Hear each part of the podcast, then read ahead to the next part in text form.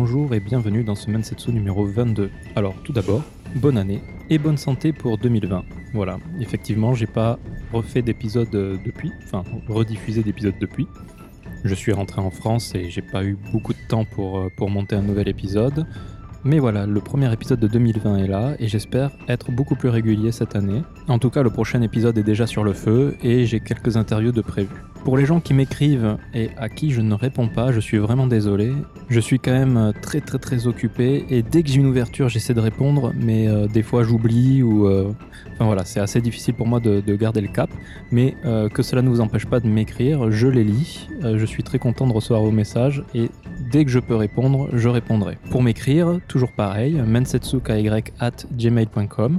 N'hésitez pas non plus à laisser plein de messages euh, sur les commentaires iTunes avec 5 petites étoiles ou 4 ou comme vous voulez, même une si vous aimez pas, mais en tout cas, les feedbacks font toujours plaisir et sont très importants pour permettre d'améliorer la qualité des épisodes, donc euh, je vous remercie de me laisser plein de messages.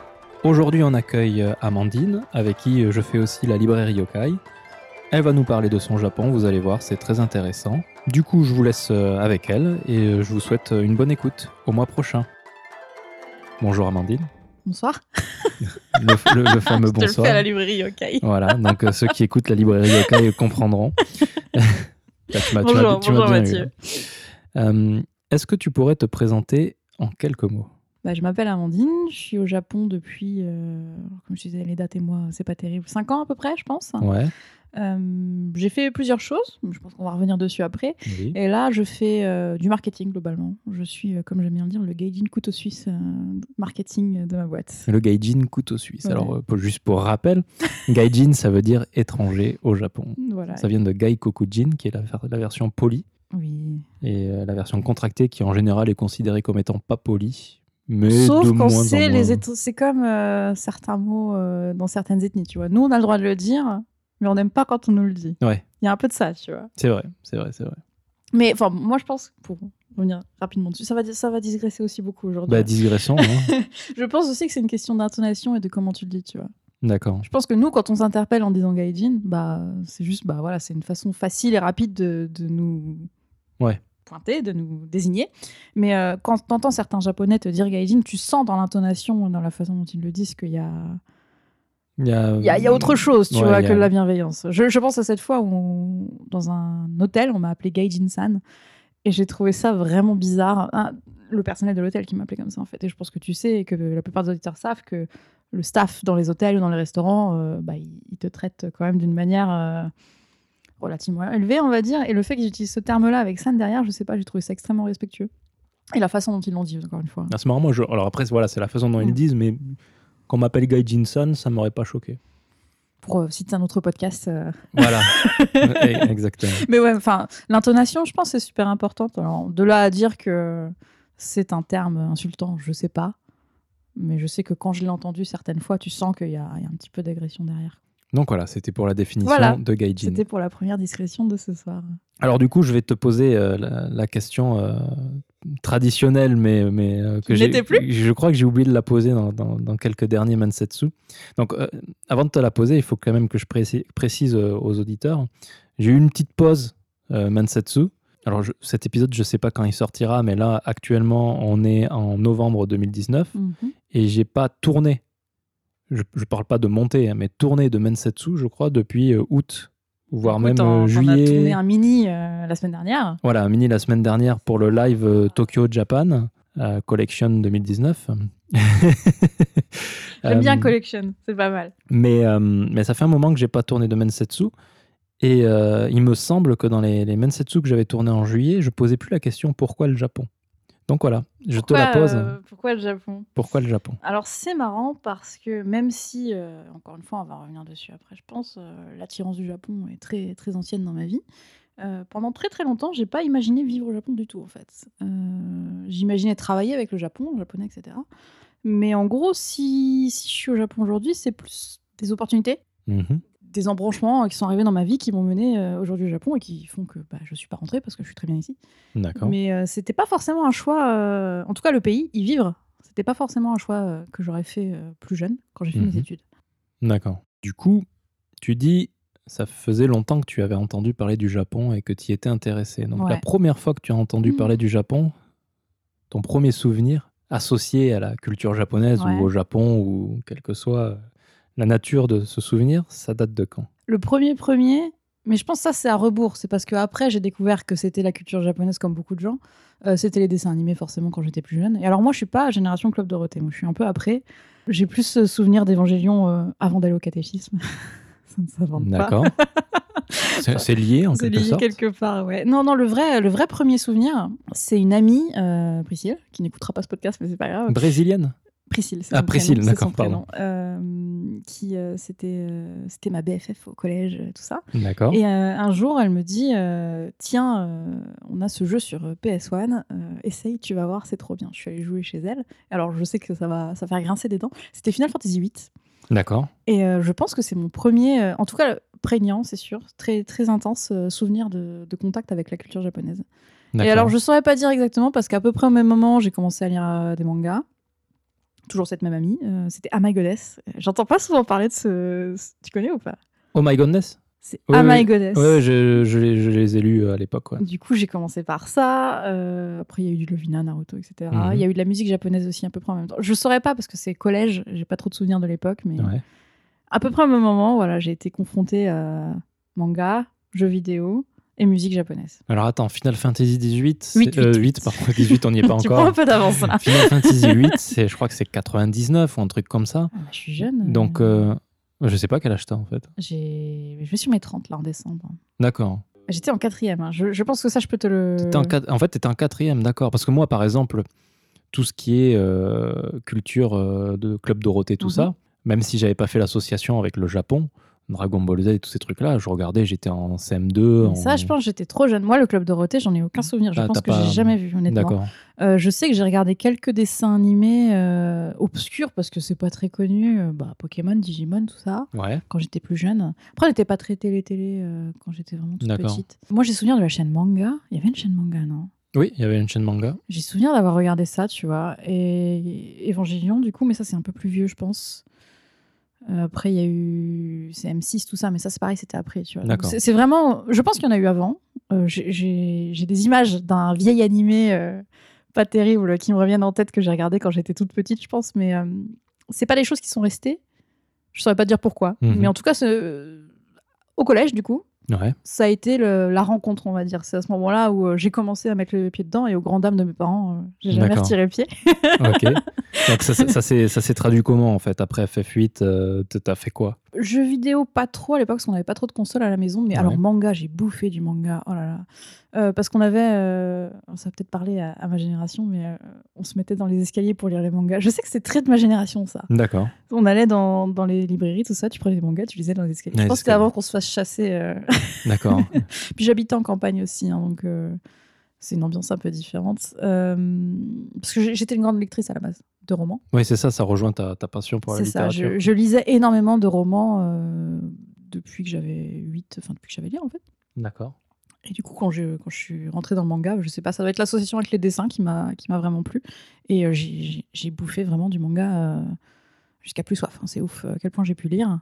Beaucoup de, de shonen d'ailleurs. D'accord. Seinen Shonen. Et euh, jeux vidéo un peu, Final Fantasy, pas trop à l'époque. C'est venu plus tard. Par contre, la musique, Mhm. euh, j'en ai écouté. C'est marrant, il n'y a pas grand monde qui a parlé vraiment musique japonaise. Dans... Musique euh, J-pop ou euh, Ouais, ouais, euh, un peu, euh, un peu Hazukashi, euh, D'accord. un truc que Bah, j'écoutais à écoute, l'époque, mais euh, et puis animé, mhm. animé, mais à l'époque avec le modem 56K, c'était un peu compliqué. Donc voilà, comment ça s'est manifesté. Et puis du coup, j'ai commencé des cours de japonais. euh, Ça t'a donné envie? Ouais, Qu'est-ce qui t'a donné envie euh, je pense que c'est exactement? la musique, honnêtement. Tu voulais comprendre les paroles? Ouais, ouais, ouais, ouais. Et D'accord. puis, euh, bah, j'aime bien dire que je suis un peu une, une gengo otaku, tu vois. Enfin, les langues, c'est un truc qui me, qui m'a toujours plu. Mhm.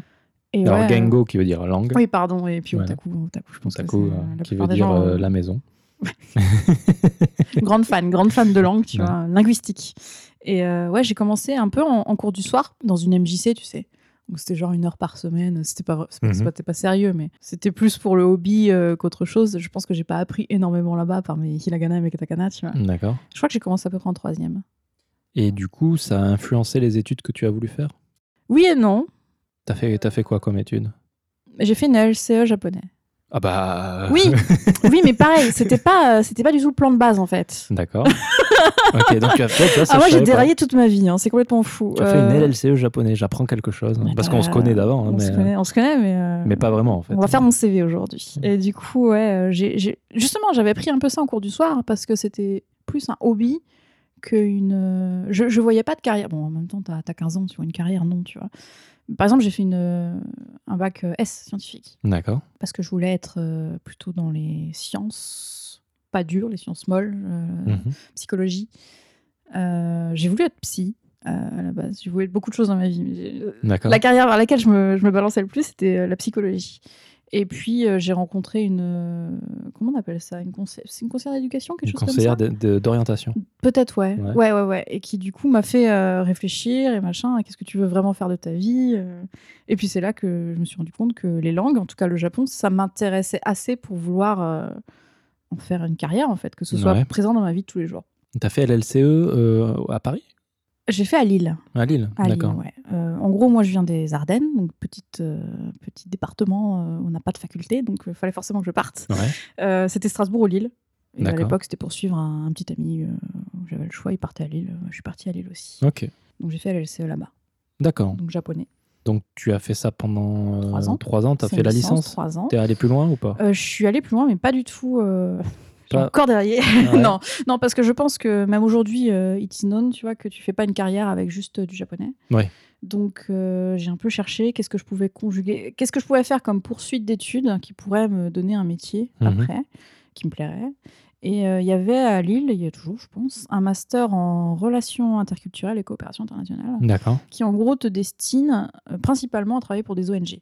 D'accord, c'est pas mal. C'est pas mal. Et du coup, il y avait une spécialité Asie-Pacifique Ouais. qui n'était pas du tout orientée Japon pour le coup. C'était plutôt euh, Chine, Vietnam, euh, Asie du Sud-Est. hein. Mhm. Euh, j'ai rencontré des gens super là-bas d'ailleurs. Donc j'ai fait un an. C'est un master en un an. Donc j'ai fait un an. Et à la fin du master, bah, il fallait faire un stage. Et euh, c'est là que j'ai fait mon stage au Japon. C'est la première fois. C'était la deuxième fois que je venais au Japon. Donc tu es pas du tout allé au Japon pendant ta licence? J'y suis allée deux semaines en Ah. vacances. Ok, donc Après, il y a un problème de moyens. hein. Je pense que. on va d'abord revenir sur ça. Donc tu d'accord. allé quand? Oh, je sais plus. Première année, deuxième année, troisième année de licence Je sais plus. Euh, c'est flou. J'irais première ou deuxième. Et avant de, que tu nous parles de, de ce voyage-là de deux semaines, qui remonte à loin, donc je suis sûr que tu as des souvenirs très précis. Bah oui, quand même, ouais. Ah, d'accord. Euh, ton niveau de japonais, euh, suite à ces trois années de LLCE, il était comment? Pas terrible. Pourquoi? T'as déjà eu des gens de LCE en Metsetsu Je sais plus. Euh, En Mensetsu, je pense pas. Alors, LCE, pour... enfin, c'est. Bon, on va peut-être revenir dessus, du coup. Ouais. C'est littérature, langue et civilisation étrangère. Du coup, tu, tu choisis une langue. Et en gros, tous tes cours sont euh, orientés autour de la langue. Par contre, c'est très. euh, Enfin, ça dépend des facs, je suppose aussi. À Lille, c'était très théorique. Il y avait pas. On était beaucoup. D'accord. On était beaucoup, beaucoup, beaucoup. En première année, on était 300. Tu divises par 3 tous les ans. Mhm. À la fin, on était 10, je crois, avoir la licence. C'est un battle royale. euh. Un truc de fou. Non, mais après, t'as premier mois, t'as déjà une grosse. euh, T'as pas mal d'otaku, justement, Ouais. qui se rendent compte que bah, faut vraiment travailler, tout ça. Enfin, tu vois, c'est, c'est, c'est un écosystème entier, la LC au japonais. D'accord. hein. C'est quelque- Ça a changé, je pense, depuis, mais on avait un, un élève, notamment, qui venait avec un bandeau de Naruto sur le front en cours. Et, euh, Elle est pas mal, celle-là. Ah, celle-là, elle est pas mal. ouais. C'est incroyable. S'il se reconnaît, je veux bien euh, qu'il écrive à Mensetsu Il était gentil. et qu'il nous raconte pourquoi il avait ce bandeau. Bah, il était vraiment fan. hein. Il était vraiment, vraiment fan de, de, de Naruto. D'accord. Euh, donc, du coup, tu as des cours de civilisation qui consistent un peu en la sociologie, ethnologie, viteuf, tu as de l'histoire, tu as de la grammaire, des kanji. Mais c'est vraiment très théorique. Dans le... enfin, en tout cas, nous, on avait très peu de cours où tu pouvais vraiment pratiquer la langue. Mhm. Euh, et c'est grosso modo le même euh, littérature, le même cursus euh, les trois ans. D'accord. C'est juste que tu augmentes en, en niveau de difficulté. Et à la fin, bah, t'as pas vraiment pratiqué. Donc, tu as des bases. Ils te promettent un niveau euh, JLPT2. Ouais, c'est ça. En général, c'est JLPT2. Euh, après, t'as l'INALCO, par exemple. équivalence. Après, l'INALCO, c'est vraiment pas le même. euh, Enfin, c'est LCE aussi, mais euh, tu ressors vraiment pas avec le même niveau. Quoi. Moi, j'avais fait une licence cours du soir de d'Inalco. Mais ça, ça a bonne réputation. hein. Enfin, je connais euh, Eugénie, Mhm. qui sort de l'INALCO et qui avait un bien meilleur niveau japonais que moi, je pense, D'accord. quand elle est sortie, notamment en kanji. Euh, après, il y a eu les blocages. De quoi? Les blocages de fac. Ouais.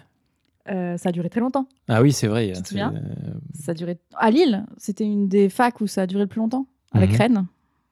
Ils On aurait dit qu'ils faisaient un concours. D'accord. Non, non, Bah, peut-être. hein. On a eu trois ou quatre mois de, de blocage de cours, en fait. On pouvait pas passer l'examen, on pouvait même pas. Enfin, il y avait des piles de chaises dans les amphis et tout ça. C'était Mm, mm, mm. complètement fou.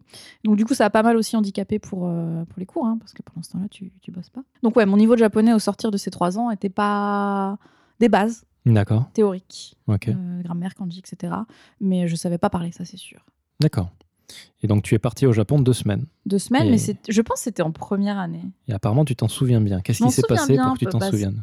Bah, rien, c'était. euh, Bah, c'était aussi la concrétisation de plusieurs années de, j'ai envie de dire, de fantasmes un peu quand même. Enfin, Mhm. tu connais ce pays à travers de, de son bagage euh, culturel, Ouais.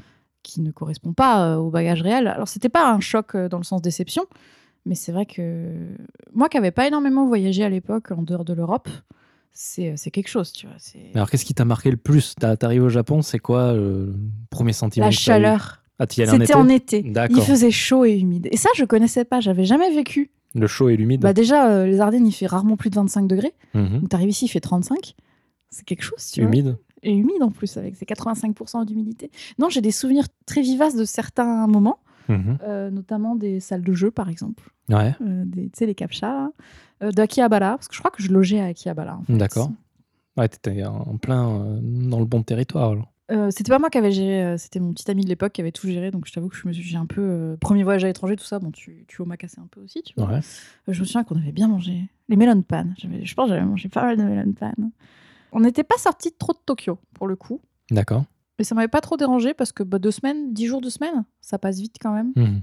Et euh, du coup, ouais, c'était un premier. euh, sans, sans pouvoir t'expliquer pourquoi, j'en garde un très bon souvenir et des très bonnes euh, des vibes, tu vois. D'accord. En tout cas, ça m'a donné assez envie de continuer, de revenir. et, euh, Mais encore à ce moment-là, je, je pense pas que je me voyais vivre au Japon, en fait. Ok. C'était bien. J'ai souvenir d'avoir passé un très bon moment ici, d'être un peu remué par le choc culturel aussi, quand même. T'es resté à Tokyo tout du long? Ouais, je pense, hein, à peu près. euh, Si on est sorti, c'est Kamakura ou des choses comme ça. Et t'as eu des, des interactions euh, Non. au-delà du bonjour, au revoir, à merci avec si les j'en ai Japonais? eu, j'en ai aucun souvenir. En fait, t'es resté avec ton, ton petit copain de l'époque Ouais. et vous avez surtout On- visité bah lui, quoi. il- c'était pas sa première fois, il connaissait bien, donc Ouais. euh, on a refait euh, bah, du Tokyo, quoi. hein, donc euh, les grands quartiers, euh, Mhm. Après un peu, un peu otaku tous les deux, donc euh, très euh, Akihabara, Game Center, euh, des choses comme ça. D'accord. Tatsujin, euh. Ouais, le fameux. Ouais, et puis gros décalage horaire quand même. Ça, ça remonte en 2008, je pense, quelque chose comme ça. Mhm. Donc ouais, ça fait plus de 10 ans. Donc, ouais, je t'avoue Mais le décalage horaire a pas changé depuis. hein. Non, mais je suis toujours aussi mauvaise face au décalage horaire. J'ai acquis des techniques au fur et à mesure du temps pour me remettre. En gros, ça consiste à pas dormir 48 heures en général. C'est vrai que le décalage horaire, on en a pas souvent parlé dans Ah, c'est horrible. Moi, je suis. euh, Alors, t'es plutôt à l'aller ou au retour? Que c'est dur hein, Ouais. Au retour. Ah, Moi, c'est l'aller, tu vois. C'est quand je vais en France. Non, non, en France, ça dur, va quoi. parce que euh, moi, j'ai beaucoup de trajets pour aller chez mes parents. Ouais. Donc, Bah, en général, hein. quand j'arrive le matin, le temps que j'y arrive, il est l'après-midi. Et là, tu sais, tu discutes avec tes parents, machin. Bon, à 9h, je suis au lit. 8h. Bah, c'est ça, voilà. Mais moi, c'est ça qui me dérange en fait. Ah, non, moi, je suis un, c'est bon, je suis je un fais homme de la nuit et- moi. J'aime bien. Ah oui, mais bon, pour le premier soir, Quand tu peux bien. Ah non, pas- moi, c'est pas en 4 jours ou 5 jours que je pique du nez à 21h, quoi. Non, ouais, en général, ouais, je, je me tiens éveillée jusqu'à 9h du soir. Et après, poum. Là, quand je suis revenue d'Hawaï, c'est ce que j'ai fait. D'accord. Et après, tu te fais une petite nuit de 12 heures. Et puis, bon. euh. T'es remise. J'ai souvenir de. bon, on en parlera après. La, deuxième fois que je suis venue au Japon, par contre, d'avoir euh, de m'être réveillée tous les matins à 3 heures hein, pendant deux bonnes semaines. Ah, c'est pas top ça. Ouais. Donc, je pense que c'est plus dur, ouais, au retour. La, la lé- la légende dit qu'il faut autant de jours que d'heures de décalage. Mais, conneries, ça. Je sais pas. C'est une légende. C'est des conneries parce que t'as des gens qui ont des rythmes de sommeil euh, plus courts, qui vont avoir beaucoup moins de mal à, à le faire. Tu vois, moi, j'ai besoin de 8 heures, par exemple. D'accord. Du coup, il faut que je me calme à 8 heures, c'est tout. C'est minimum 8 heures après. D'accord. Quand tu dors 3 heures, je pense que c'est facile. Tu fais des micro-siestes la journée. euh, tu te remets bien. Ok, donc décalage, euh, Donc pour moi, c'est le décalage retour. décalage retour. Quand je reviens au Japon, je m'arrange toujours pour avoir un vol qui me fait arriver euh, en soirée. Parce que je dors pas trop dans l'avion. Comme ça, pouf, je rentre et bam, au lit. Ok. Et du coup, alors, euh, t'as des anecdotes sur ces deux semaines ou Non, franchement, j'en- franchement, c'est S'il juste. était à euh, 10 ans, il faudrait que je regarde les photos pour m'en souvenir. euh, T'as découvert Tokyo quand moi- même. Tokyo Ardèche, c'est un petit. Ardennes, petit- Ardennes. pardon. Euh, C'est un C'était pas petit, le euh, premier. Euh, moi, j'ai souvenir des captchas. Mais j'ai pas d'anecdote précise, tu vois. Mais j'ai souvenir des captchas, d'avoir attrapé des pluches au captcha, D'accord. euh, des gloomy beer. Alors, c'est des Ça, c'est plus à la hein. mode. Ouais.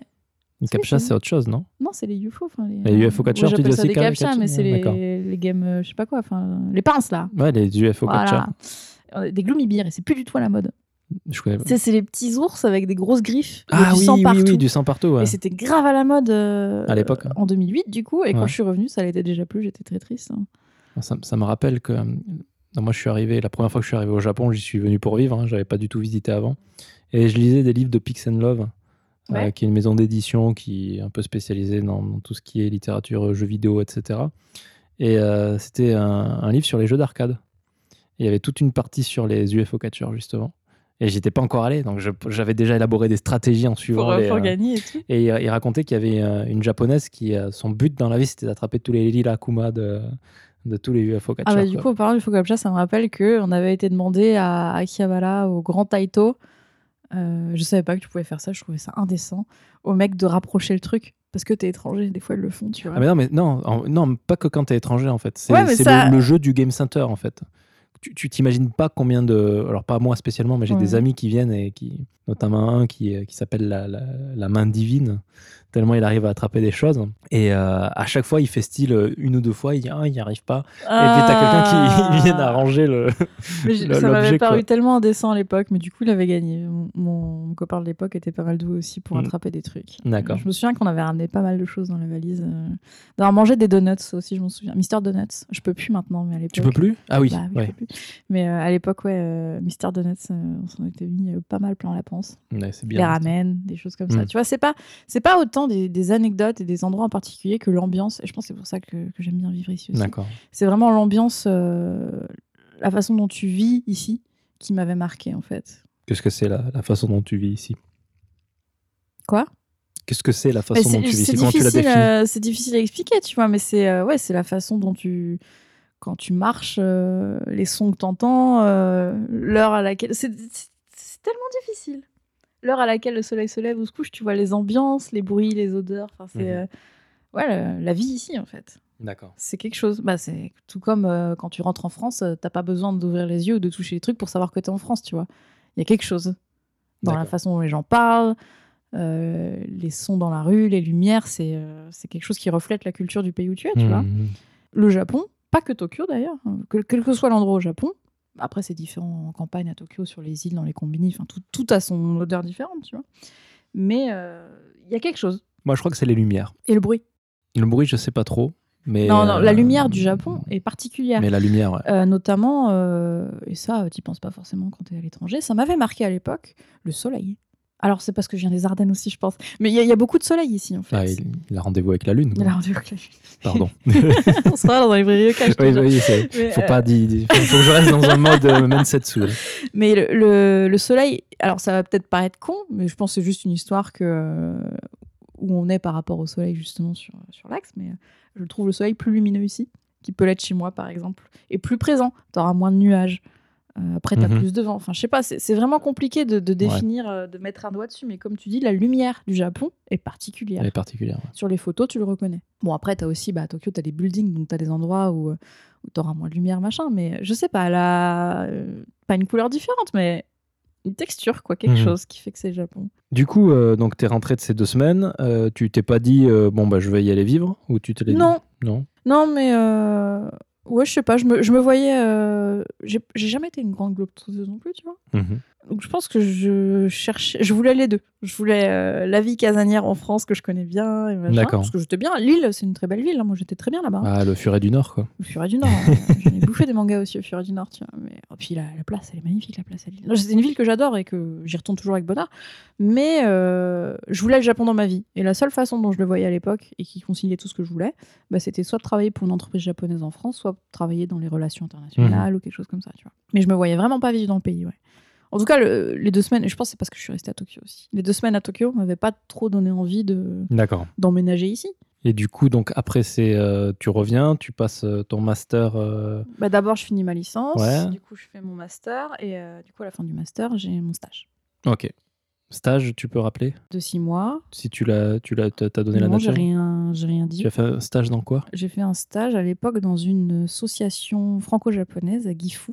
Donc tu es venu au Japon Je suis pour le stage. au Japon pour le stage. J'ai eu un mal de chien à le trouver. Comment tu l'as trouvé Euh, bah, j'ai démarché euh, toutes les associations franco-japonaises, toutes les alliances françaises, et etc. euh. Tu peux donner des noms d'associations franco-japonaises comme ça qui te, qui non, sont parce restées que, euh, enfin, c'est- encore une fois, c'était il y, a il y a pas loin de 10 ans et j'avais cherché sur Internet tout ce que je trouvais en fait. D'accord. Et j'ai envoyé 40, 50, euh, 50 mails et j'ai eu, je sais pas, deux réponses à tout péter déjà. D'accord. Et t'as trouvé ce stage Et j'ai euh, trouvé ce stage du coup à Gifu, dans la préfecture de, de Gifu, donc un peu euh, bah, dans- près de Nagoya en fait. D'accord. Près de Nagoya. Et je suis arrivée au Japon euh, le 15 mars 2011. Ah, bah pas longtemps après euh, Quatre jours notre après ami, le, le tremblement de terre. tremblement de Ah, du coup, tu Je- l'as pas vécu. Je l'ai pas vécu. Je pense que mes parents me veulent tout- m'en veulent toujours d'être venus quand même. D'accord. Euh, et le lendemain, ma fac interdisait à tous les stagiaires euh, de partir au Japon. Ah, bah t'as eu beaucoup de chance. J'étais dans l'avion quand ils ont envoyé le mail pour interdire euh, aux stagiaires de partir et je sais que les autres ne sont pas partis. Ouais.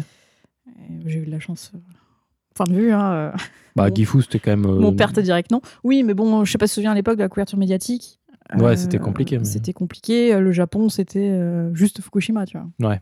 C'était bizarre. hein. Ah, l'ambiance était devenue super bizarre à ce moment-là. Et puis du coup, tu avais ce terme de, j'aimais pas trop, mais de fly jean. Ah, les fameux fly On en a, ouais. t'en as déjà parlé dans Metsetsu, je crois. On en a parlé, si, Ouais.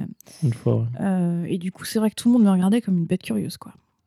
Surtout peut-être en campagne aussi. hein. Ah ouais, c'était vrai. La Gifu, c'est vraiment la campagne, pour Ouais. le coup. Une petite centaine de milliers d'habitants quand même. C'est pas, c'est pas campagne profonde, mais euh, pour le Japon, c'est la campagne, hein, clairement. Mhm. Tu leur demandes, ils te disent c'est la campagne. Que Gifu, qui est connu pour euh, son château et son Bouddha. pas beaucoup d'étrangers de base. hein. Mhm. Je me souviens être allée à la mairie et ils avaient carrément un listing euh, du nombre d'étrangers. étrangers. Je crois qu'il y en avait Il 40. y avait leurs photos sur le mur. Non, je crois qu'il y en avait 40 d'enregistrés, un truc comme ça, tu vois. D'accord. C'était vraiment pas beaucoup, euh, pas beaucoup d'étrangers. Et ouais, euh, ouais, on me regardait un peu comme une belle curieuse à l'époque. Puis l'ambiance était un peu bizarre, c'est vrai. Ah, Ça, je pense que c'était tout le Japon à ce moment-là. Une espèce de deuil hein, un Et- peu et permanent. voilà, hein. un deuil euh, in- invisible, mais Mais présent. tu le sentais, tu Mm. vois. Bon, du coup, c'était bizarre parce que moi, enfin, j'arrivais. Certains disent que j'ai eu du courage. Moi, je dis que c'est de la connerie. Hein, mais... bon, après, il m'est rien arrivé. Hein, on Bah, était- on T'es- était pas- vachement pas loin. allé vivre à Sendai, ni à- pour Non, certains, non, le- non, non. la limite euh, compliquée, c'était Tokyo, quoi. Mais il y a plein de gens de Tokyo qui sont restés au Japon, mais qui sont allés Ouais, euh, ouais. ailleurs. Mais en fait, euh, pour être euh, honnête, euh, je me suis posé la question de venir ou pas quand même. hein. Mhm. parce que tu avais cette couverture médiatique aussi en France, tu savais pas trop, machin. Et euh, je me suis dit, si tu vas pas là, tu jamais. Ouais. Et c'est pour ça que j'ai quand même pris l'avion. Et j'ai pas regretté, je regrette toujours pas hein, d'être venu, parce que je pense honnêtement que si j'étais pas venue, bah, j'habiterais pas au Japon aujourd'hui, ça c'est Mhm. certain, tu vois. Et je pense pas que j'y serais forcément retournée euh, y vivre. Et comme je te dis à l'époque, je me voyais pas y vivre. Je voyais ça comme la seule et unique opportunité de ma vie de pouvoir avoir cette expérience de vivre au Japon, même si c'était que six mois. Ouais. C'est pour ça que je suis venue aussi. Bah, j'ai eu peur quand même, hein, faut, faut le dire, hein, Mhm. euh, que cette façon qu'on avait de voir les choses euh, de- par le prisme des médias. Mais finalement, enfin, Gifu, ouais, c'est vachement loin. Il n'y avait pas de, comment on dit, de, de conséquences visibles Sur Gifu, non. sur Gifu du, du cataclysme euh, qu'il y a eu, tu vois. Que ce soit en termes d'électricité ou quoi d'ailleurs, hein, parce qu'à Mhm. l'époque on te disait aussi qu'il y avait plus d'électricité, machin. Enfin, c'était terrible les infos. Moi je les regardais pas, hein. parce que sinon tu flippais sur. euh, Les infos françaises. hein, Ouais, ouais, les Ouais. infos françaises. Donc ouais, je suis arrivée à ce moment-là. Et du coup, mon stage, c'est une association franco-japonaise euh, dont le, le, le patron euh, donnait des cours dans- de français à la fac de Gifu, en fait. C'était un français, le C'était patron un français, ouais, toujours. Je pense. Euh, donnait des cours de français à, du coup, à la fac et des cours dans son association franco-japonaise et organisait des petits événements en fait euh, culturels en gros. hein. Mhm. Euh, trucs de, de course à pied ou des choses comme ça. Des, des, des raclettes ou des, des conneries, tu vois, le genre quoi. En campagne Mhm. de Gifu, du coup. Donc j'aidais pour les cours. Pour les cours. Donc tu travaillais avec des Français, en fait? Non. Avec des Japonais On était littéralement les, les deux seuls Français, je pense, de la ville. D'accord. Ok. de la ville. Il y avait des Canadiens, des Américains, j'ai rencontré d'autres. bah, C'est là que j'ai un peu découvert les diasporas d'étrangers au Ouais. Japon. euh, c'est toujours intéressant. Moi, j'aime bien. De ce point de vue-là, j'étais relativement isolée. Il y avait que lui en français. Et bah, par contre, mon japonais a fait un ouf, un bon un euh, spectaculaire. énorme. Et de- dans, dans mes relations quotidiennes, c'était des japonais et ce maître de coup, D'accord. Pendant ces six mois. Ouais. Euh, ça s'est bien passé avec les Japonais? Ouais, ça allait. Ouais. Après, c'est là que tu. Du coup, c'est la première fois que j'avais des relations entre guillemets avec les japonais. Mhm. Donc j'ai découvert cette, euh, cette amitié, je crois que ça a déjà été exploré dans Mensetsu, mais cette façon d'aborder l'amitié japonaise qui est un petit peu différente de, de la nôtre, Ouais. Euh, c'est-à-dire qu'il reste un peu en surface quand même, euh, très circulaire, tu vois. Je crois qu'ils s'en parlaient dans le Mensetsu Ludo. T'as ces cercles japonais du coup, dont Ouais. tu peux pas vraiment sortir. Donc moi j'étais la prof, donc euh, il fallait que les relations restent dans ce, dans ce cercle-là, tu vois. Euh, et ce que je regrette, c'est que effectivement, j'ai pas eu de vraies amitiés qui sont restées à l'époque parce que tout est resté un peu en surface en fait. Mhm. Ça, c'est un manque que j'ai eu. Honnêtement, euh, ces six mois à la fin, j'ai souci pour ça. Je suis partie un peu plus tôt, une semaine ou deux, tu vois. Ouais. J'ai pété les plombs, j'en pouvais plus. Alors attends, avant de, de- avant d'aller, trop vite, moi. euh, avant d'aller au pourquoi t'as pété un plomb, Ouais. juste quelques petites euh, questions euh, logistiques. T'avais quoi comme visa pour rester six mois? Parce qu'un visa touriste c'est trois mois. Je crois que c'est ce qu'on appelle Bunka Katsudo, Ouais. euh, qui est globalement ce qu'on utilise pour les stagiaires. Donc bunka qui veut dire culture et katsudo qui veut dire activité. donc hein. activité. C'est un peu un fourre-tout. hein. Je crois que Working Holiday, c'est un Bunka Katsudo aussi. hein. D'accord. Euh, c'est un peu un fourre-tout, honnêtement. Et en gros, euh, j'étais stagiaire non rémunérée. Et c'est pour ça que ça passait. T'étais pas rémunéré J'étais pas rémunérée, j'étais logée. Tu vivais comment alors? J'étais logée du coup dans l'appartement euh, qu'ils utilisaient, que l'asso utilisait pour faire les, les cours. Donc t'avais des économies pour survivre? C'était mes parents. C'était tes parents, C'était mes parents. Bah, comme, comme je faisais mes études en fait, pareil. Mhm. Du coup, je payais pas le logement. Bon, après, Gifu, ça aurait pas été excessivement cher, mais je payais pas le logement. Il m'avait prêté un, un vélo pour faire le trajet, euh, Ouais. des choses comme ça. Et à aucun moment t'es allé à Tokyo ou euh, t'es resté à Gifu pendant les six mois? Je suis allée à Tokyo plus tard, juste avant de repartir justement. Mhm. Euh, du coup, il y avait un, un échange culturel avec des Français qui venaient, 6 ou 7 Français qui venaient euh, d'une école d'ingénieurs euh, qui sont arrivés à, à Gifu. Et du coup, ils ont dit Ah, on va à Tokyo. Bah, je dis Bah, ok, je viens avec vous, ça a l'air marrant, tu vois. Donc, avant de repartir, bah, je suis allée à Tokyo avec eux euh, quelques jours, 3-4 jours. D'accord. Donc, en bus de nuit, euh, Ouais. un truc d'étudiant, quoi. Un bus de nuit qui coûte rien du tout et qui fait très mal au dos. Mhm. Et auberge de jeunesse à Tokyo. ouais, donc, je suis allée un peu avec eux. bon, un peu de tourisme, un peu de fête, des trucs un peu comme ça. D'accord. Puis après, je suis revenue à Gifu. ouais. Mais sinon, globalement, je suis restée, je suis restée à Gifu, ouais. Donc tu disais que t'en pouvais plus. Ouais. Pourquoi? Alors, il y a plusieurs choses. Il y a des raisons personnelles que j'aborderai pas ici. D'accord. Mais globalement, en plus de ça, en fait, c'était une espèce de. de... Tout, tout s'est additionné, tu vois. Et le truc qui m'a vraiment rendue folle, c'est ouais, cette sensation d'isolement. Parce que j'avais globalement que des Japonais autour de moi et que ces amitiés. Déjà, il y avait pas trop de gens de mon âge. Mhm. Et euh, bon, à la limite, pourquoi pas, mais euh, surtout, c'était vraiment des amitiés en surface, tu vois. Tu approfondissais jamais rien. Mhm. jamais euh, aucune discussion n'était sérieuse. Euh, puis t'a- t'avais quand même un problème de langue, c'est-à-dire que même si mon japonais s'est vachement amélioré, je parlais pas japonais comme je peux le parler aujourd'hui, tu vois. Donc t'as- t'as as des choses que tu veux exprimer mais que t'arrives pas à exprimer. Et ça, c'est très compliqué. Et ça peut être dur à gérer. Et je je sais pas si ça a été abordé aussi dans, dans Mensetsu, mais euh, La barrière de la langue aussi précisément, je pense pas. Mais... pas, pas de ce point de vue-là. C'est-à-dire que là, t'es es entre deux, tu vois. Mhm. Tu comprends ce qu'on te dit, mais tu peux pas exprimer ce que tu as envie d'exprimer. Et ça, euh, c'est un frein énorme quand tu y penses. euh, Mhm. Parce que bon, ça dépend des gens, mais moi, par exemple, la communication, c'est très important pour moi. J'avais pas de francophones autour de moi, j'avais des amis en France, mais t'as le décalage horaire, ça joue quand même. Mhm. Euh, Il y avait quelques étrangers, du coup, il y avait un gaijin bar. à- Je sais pas si t'as abordé le gaijin bar. hein. Si j'ai Aborder le gaijin bar. hein. Pas vraiment, non. On, a- on va aborder le gaijin bar Ouais. après. Ça fait partie de, de l'ambiance Japon. Mais euh, du coup, donc quelques étrangers, mais c'est pareil, je les voyais une fois toutes les deux, trois semaines, donc Mhm. c'est pas, c'est pas une amitié, tu vois. Donc un gros sentiment de solitude en fait. D'accord. Après, euh, un stage qui était bien, mais qui, qui me prenait pas tout mon temps non plus, qui même s'il était intéressant, correspondait pas forcément à ce que moi je voulais faire. Mhm. Donc tu vois, c'était un peu un empilement de, de choses comme ça qui fait que euh, bah, j'ai craqué dans le sens où j'étais fatiguée en fait, vraiment fatiguée. Du coup, je suis partie, je sais pas, une- pas grand chose, une semaine avant. Ah, t'as pas, t'as pas fait jusqu'au bout? Une semaine, un truc comme ça. D'accord. Ils, Vraiment, euh, ils étaient OK? Ou t'es parti oui, euh, ouais j'ai prévenu. euh. Je sais même plus, je, je me demande si j'ai pas été à la fin du contrat et que je suis pas juste euh, avant, D'accord. euh. Je- Honnêtement, je sais plus. Est-ce que euh, si quelqu'un voulait refaire ce stage, il est toujours disponible ou tu Je pense, penses, ouais. euh, ouais?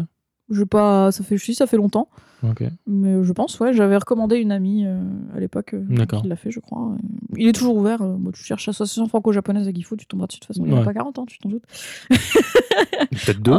On sait jamais, mais. en tout euh, cas, à l'époque, ouais, il était, euh, il était ouvert aux candidatures de stage. Il n'y a pas de problème. D'accord. Est-ce que tu peux nous donner plus d'informations sur ce fameux Gaijin. Bar? Ça, c'est un concept que j'ai découvert à l'époque. Du coup, c'est des bars. Alors, gaijin, du coup, t'as expliqué, donc euh, bar à étranger. Mais en fait, c'est parce que là où tu vas boire au Japon un verre, c'est les izakaya. Izakaya, t'es assis avec tes potes euh, ou au bar et, euh, et tu fumes. Enfin, les gens fument, mangent et boivent. Mais c'est plus guinguette que, que bar, tu vois. Mhm. Tu, tu vas pas aller de table en table, euh, croiser des gens, machin.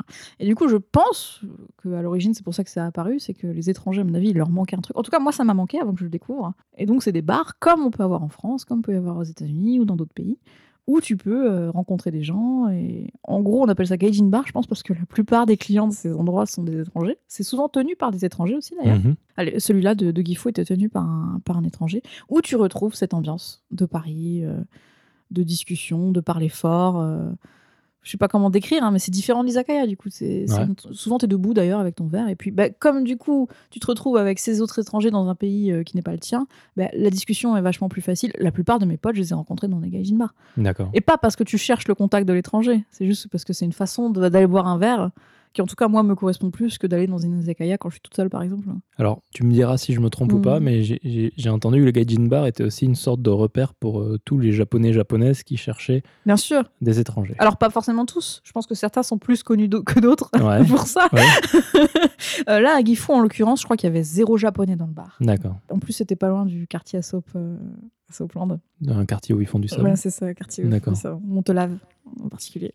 Et Du coup, ouais, il était pas trop loin. Et euh, Alors, j'ai pas eu que des bonnes expériences dans ce gaijin bar, honnêtement. Pourquoi? Euh, parce qu'il y a un mec qui a essayé de me violer. Effectivement, bah dis donc, tu, tu le prends plutôt bien. Bah, avec le recul maintenant. Mais, euh, Ouais. Euh, une expérience, ouais. Et du coup, euh, j'ai pas eu que. C'était le tenancier du bar d'ailleurs. D'accord. Et euh, ouais, t'a- t'avais que des étrangers et euh, j'y allais pas énormément parce que j'étais plus jeune à l'époque et que justement sortir seule en tant que fille, c'était pas forcément quelque chose que, qui me rassurait aussi, tu vois. Euh, donc quand j'y suis allée, c'était avec le maître de stage d'ailleurs, euh, c'est lui qui m'a montré. D'accord. J'y suis pas allée énormément, mais c'est vrai que quand t'es au Japon et que ton pays te manque ou euh, t'as envie juste de faire la fête comme tu pourrais le faire euh, chez toi et que tu peux pas ici, bah le Gaijin Bar, c'est l'endroit. euh, Ça marche bien. ça marche bien. Je sais qu'à Tokyo, il y a le hub. Moi, j'aime pas les hubs. C'est vrai que c'est une sorte de Gaijin Bar, le c'est- bar. c'est le un hub, type franchisé, quoi. Ouais. De Gaijin Bar, mais moi, j'aime pas trop. Euh, oui, tu retrouves un peu cette ambiance euh, pub, justement. Moi, quand tu m'as dit ça, je pensais plutôt au Speakeasy, là, au Tsuka. J'ai jamais été à celui-là. Bah, moi, je- j'en avais un à Tsukuba. Bon, on reparlera de Tsukuba après, Ouais. euh, qui était le. Là, on y allait tous les week-ends. D'accord. Ah, c'était bien, c'était bien. Mais du coup, Gifu, c'était bien aussi. Mais je connaissais pas assez de gens, en fait, pour euh, aussi retourner. euh, ok, régulièrement. Mais ouais, le, le Gaijin Bar, c'est la base. Au Ok. Japon, c'est la base. ok, le Gaijin Bar. Donc, une, une adresse pour tous les gens qui veulent revoir l'Occident une fois au Japon. Voilà, et attention aux mecs qui vous payent des verres euh, en mode Oh, mais non, c'est gratuit. D'accord, on retiendra donc, euh, faites attention. Et du coup, donc t'es rentré un peu, euh, pas en catastrophe, mais t'es rentré un peu avant la, la fin ouais, de- je suis rentrée, ouais. Qu'est-ce que tu t'es dit à ce moment-là? Tu dis le Japon c'est fini, le Japon j'y reviendrai peut-être. euh, Qu'est-ce que tu as Alors, il y a eu une période de flottement. Ouais. Euh, fallait que je me remette de mes émotions. En gros, je te dis, il y avait des trucs personnels en même temps qui sont arrivés. Donc, euh, j'ai j'ai mis un certain temps à, à m'en remettre. Mhm. Mais alors, dès que je m'en suis remis, j'avais qu'une obsession, c'était retourner au Japon, en fait. Malgré, euh, tu vois, c'est ça qui est ouf. Malgré l'expérience euh, que j'ai eue, qui était- qui s'est pas forcément finie bien et machin, j'avais qu'une obsession. Je ne pouvais plus vivre en France. Je n'étais plus à ma place en France. Il fallait que je retourne au Japon. Parce que tu, il y a deux choses. Mm. D'un côté, c'est euh, je peux plus vivre en France, mais ça veut dire que tu peux aller n'importe où ailleurs. Mais là, non seulement tu pouvais plus vivre en France, mais en plus il fallait que ça soit Ouais. le Japon. Il y avait deux, il y avait deux sentiments. Déjà, je... le rythme de vie, la façon de vivre en France, euh, le Japon me manquait trop. D'accord. Donc déjà, il y avait ça. Mais qu'est-ce qui te manquait alors, vu que. Bah, c'est ce qu'on disait tout à l'heure qui est indéfinissable, quoi. C'est la, Ouais. la façon dont tu vis ici. D'accord. Je saurais pas mettre des mots spécifiques dessus, mais ouais, il y, a- il y a une ambiance, il y a une façon de vivre, il y a, je sais pas, des ondes, appelle ça comme tu veux. Euh, Est-ce D'accord. que c'est le magnétisme du Japon? J'en sais rien. Mais euh, ouais, ouais, je, je- tout, tout euh, me ramenait vers le Japon, en fait. Ok. J'y pensais tout le temps, tout le temps, tout le temps. Euh, je pense aussi que j'avais eu qu'un un sneak peek euh, de la culture japonaise, notamment du pays, qui est énorme et qui a beaucoup de choses différentes. Et je voulais voir plus de choses, Mhm. entre autres. Et puis, ouais, la, la vie au Japon me manquait. D'accord. La vie quotidienne, en fait, du Japon. Ok. Donc, qu'est-ce que tu as fait en fait? Bah, j'ai fait en sorte de pouvoir revenir. Donc, qu'est-ce que j'ai fait? Euh, J'ai repris des études. J'ai fait une petite pause. J'ai travaillé Mhm. euh, pendant un an, je crois, à peu près. Dans quoi? Euh, je ne sais plus. Tu sais plus. D'accord. Honnêtement, je sais plus. C'était alimentaire. D'accord. J'ai fait un truc, mais c'était alimentaire. Et j'ai repris un an d'études. Je suis allée à Paris, euh, à l'Institut d'administration des entreprises, l'IAE de Paris. Mhm. Et j'ai fait un master en euh, management des entreprises, qui en gros te forme euh, à plein de choses différentes qui peuvent te servir quand tu bosses. quand quand tu as déjà un bagage, en fait. Ouais. Donc, marketing, comptabilité, loi. Enfin, loi. si, c'est loi qu'on dit Légal, ouais, droit, droit, commerce, euh, enfin tu vois, analyse financière. euh, T'as as plein de matières comme ça, tu touches un peu à tout. Euh, c'est un an. Mhm. J'ai rencontré des gens vachement bien aussi. euh, parce que du coup, il y avait des gens qui venaient de plein de. T'avais des ingénieurs, t'as des gens qui venaient du droit, euh, plein de parcours différents. Tu remarqueras dans ma vie que j'aime bien quand, Ouais. quand des mélanges comme ça. Du coup, ouais, voilà, j'ai rencontré des gens vachement bien aussi. Ça a duré un an. Il fallait refaire aussi un stage à la fin. Et là, je l'ai pas fait au, au Japon. Je sais plus pourquoi. Je crois que j'ai pas cherché spécifiquement parce que je me rappelais de la difficulté d'avoir trouvé le premier. Et du coup, je l'ai fait. euh, bah, j'ai fini par trouver près de chez moi, euh, dans les Ardennes, donc près de chez mes parents. C'était un truc en, en ressources humaines. D'accord. En ressources humaines, euh, c'était six mois aussi. Six mois. Six mois. Et quand j'ai fini, je suis partie en working holiday au Japon. Ok. Et là, c'était définitif. ça. Depuis, t'es Bah, pas depuis, je revenu suis pas. Enfin, je suis revenue euh, Ok. à Noël, mais euh, Donc, t'es parti quelle année? J'ai envie de dire janvier 2014. Et t'avais quel âge? Je sais pas, moi. Enfin, qu'est-ce que tu m'en poses des questions? Je t'ai tu dit que j'avais pas révisé. 24 je pense que j'avais quoi. 24, 25, Ouais. quelque chose comme ça. Là, je vais sur mes 30. Ouais, donc ça doit être. euh, 24 ans, un truc comme ça. quoi. Ouais, peut-être que je venais d'avoir 24. Ok. Janvier 2014. Donc à 24 ans, t'arrives au Japon, prête à conquérir le pays du soleil Et levant. mes parents pleurent, euh, mes frères sont contents. et- D'accord. non, ma mère a pleuré, c'est sûr. Euh, mon père peut-être une fois que je suis partie. D'accord. non, je suis arrivée du coup en janvier 2014, working holiday, et là je suis arrivée à Tsukuba, ouais. Alors Tsukuba, c'est où? En Ibaraki, D'accord. donc au nord de Tokyo. C'est pas très loin, les gens se figurent aussi que c'est la campagne profonde, mais Tsukuba en l'occurrence est connu euh, au Japon en particulier pour être une ville scientifique. Euh, Il y a beaucoup de laboratoires là-bas, il y a un, un accélérateur à particules, euh, labo du CNRS, euh, CNRS, là où j'ai travaillé du coup. Euh, T'as aussi euh, Saint-Gobain, je crois. Enfin, D'accord. c'est une ville scientifique qui est connue parce que sa fac est bien placée aussi, avec énormément de laboratoires et énormément d'étrangers. Mhm. Je crois que c'est une des concentrations d'étrangers euh, du Japon est dans le top 10. D'accord. Et du coup, c'est aussi pour ça que c'est facilement accessible, parce que bah, je sais plus, t'as eu le, le G20 ou le G8 euh, qui a fait un truc là-bas. euh, dès qu'il y a un truc scientifique, euh, les robots, c'est là-bas aussi. C'est, la ville robot. T'as des, euh, t'as des robots qui se baladent sur la piste cyclable, c'est assez rigolo. Ah ouais ça. ouais, ouais, ouais, du Il y a coup, des Gundam aussi? Non, il n'y a pas de Non, Gundam. il y a pas de Gundam. Gundam. Mince. Et il y a aussi la, la JAXA, Ouais. qui est la NASA euh, japonaise. D'accord. Elle est là-bas. en C'est un peu plus funky comme nom. C'est un peu plus- JAXA. Non, c'était. euh, Moi, j'ai adoré Tsukuba. D'accord. Tsukuba me manque beaucoup. Et euh, du coup, ouais, j'avais un- une opportunité de travail là-bas, Mhm. dans un labo du CNRS, euh, bah, pour faire un peu couteau suisse aussi, en fait. euh. Ok. Tu y es resté combien de temps Un an, c'était un contrat an an. Et donc le boulot s'est bien passé Ça allait, ouais. T'as pas du tout d'anecdotes euh, professionnelles Ouais, c'était rigolo parce que je bossais dans un laboratoire de, de robotique. Ouais. Donc il y avait des robots qui Ouais. ressemblent à des Gundam, du coup. Ouais. C'est rigolo ça. Mais après, je sais pas parce qu'il y a des, tu sais, c'est, euh, il y a des trucs qui sont secrets, tout ça. Donc je sais pas trop ce que je peux dire. T'as peut-être déjà trop dit. hein. Non, c'était rigolo. Du coup, tu- c'est ce qui était marrant, c'est que une partie du job, c'était faire des expériences avec les robots. D'accord. Parce que c'est un laboratoire de recherche, donc c'est des doctorants Ouais. qui font des recherches du coup euh, sur les robots. Donc par exemple, il y a un robot qui marche, tu mets une, une peau de banane et il glisse. Ce genre de conneries, ouais. Ouais. D'accord. Pas ça, mais ouais, c'est- des expériences comme ça en rapport avec les robots. Et des fois, ils avaient besoin de, de tests, de, de rats de laboratoire en fait. Donc Hmm. du coup, t'allais faire des tests avec les robots, c'était rigolo. Ça, ça j'aimais bien. ouais. D'accord. Ça, c'était sympa. Je sais pas si tu as le, le- le savoir pour pouvoir répondre à cette question-là, Ouais. mais les Japonais, alors, est-ce qu'ils sont si avancés que ça dans la robotique ou est-ce que c'est un mythe? Ah Ça dépend. Alors, on en parlait avec, euh, avec l'autre jour, mais la robotique, c'est vachement compliqué. Mhm. C'est pas juste la robotique. Ça, c'est euh, c'est un domaine très large, tu vois. T'as as, euh, marché, t'as les robots humanoïdes, t'as les robots euh, industriels, t'as l'intelligence artificielle. Mhm. Enfin, c'est super compliqué comme euh, sujet. Euh, le Japon s'illustre notamment grâce à Honda et Asimo, Mhm. qui est un robot qui court. Ça, euh, ah, maintenant, il y a Atlas depuis. euh, ça, a vachement, euh, ça a vachement évolué. Mais à l'époque, Asimo, c'était incroyable quand il courait, Ouais. dansait, machin, tu vois. Mais par exemple, Asimo, tout ce qu'il fait, c'est préécrit. D'accord. Donc, c'est pas, c'est pas mauvais en soi. Pas une intelligence artificielle. C'est pas du tout une intelligence artificielle. Tout Alors que fait, Boston Dynamics, c'est des intelligences artificielles. Euh, Boston Dynamics, alors tu sais pas trop, Ouais. Mais ça notamment parce qu'ils coupent bien leurs vidéos Mhm. euh, de façon à ce que tu vois ce qu'ils aient envie. euh, Ouais. Et comme un, un roboticien disait très juste titre, ils ont peut-être fait 1000 prises avant d'avoir celle que tu vas voir. Tu vois. D'accord. C'est ça aussi la robotique. tu vois. Mhm. C'est que des fois tu fais 1000 essais. Monter et- des vidéos. C'est ça, c'est ça. C'est très bon monteur vidéo. Mais euh, non, la, la robotique, c'est un sujet extrêmement compliqué. Juste dire est-ce que le Japon est avancé en termes de robots? Moi, Alors- déjà, un, je saurais pas te dire. Euh, je sais que Google a racheté un laboratoire. Mhm. Euh, il me semble qu'il l'a revendu après. Enfin, c'est trop compliqué en fait pour être répondu comme ça. Tu, tu saurais dire dans quel domaine de robotique le Japon excelle? Non, Non plus? Non, non, non. Je, je pense que bah, quand je te dis Asimo qui était très bon, bah, tu te dis que là, en termes de, de marche préécrite, Ouais. ils sont pas mal. Tu vois, Équilibre, marche. euh, Ouais. D'accord. Mais, euh, Pff, non, je saurais pas te dire. Je, je veux pas dire de conneries, donc je préfère euh, rien dire du tout. Mais je sais qu'en ce moment, bah, c'est Boston Dynamics qui impressionne tout le monde. Oui.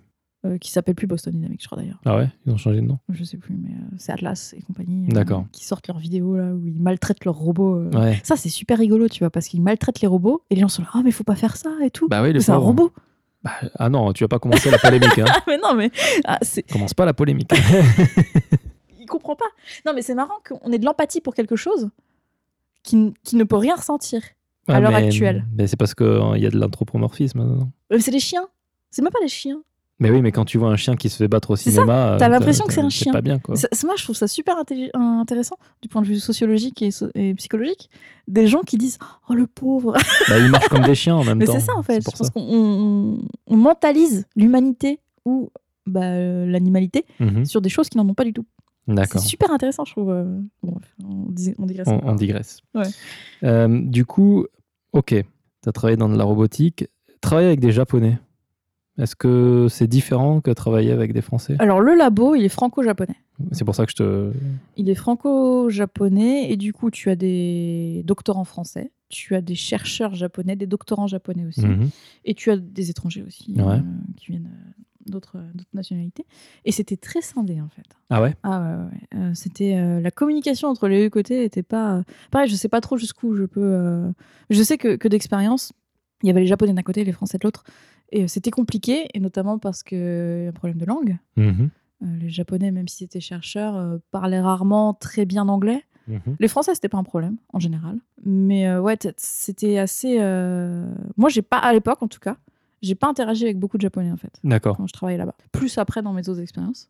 Et tu faisais quoi exactement? Pff, un peu de tout, hein, vraiment. Il y avait de la traduction, euh, il y avait euh, juste accompagner les chercheurs quand ils arrivaient, du management des mails, enfin, euh, encore une fois, couteau suisse en fait. D'accord. Il n'y avait pas de- d'intitulé de, poste précis. Euh, C'était plus quand il y avait besoin d'aide, euh, j'étais là quoi. Et je parlais français, anglais, japonais, Mhm. ce qui se révélait euh, pratique pour beaucoup de choses. Ok. Donc après cette année, tu as pas continué ton contrat? C'était un an, c'était pas renouvelable, c'était un contrat d'un an, c'était une vacances. Après, je, bah, je me suis dit, tiens, il faut chercher un boulot au Japon, parce que je voulais rester. Et chose que j'avais constatée, c'est que mon niveau de japonais n'était pas suffisant.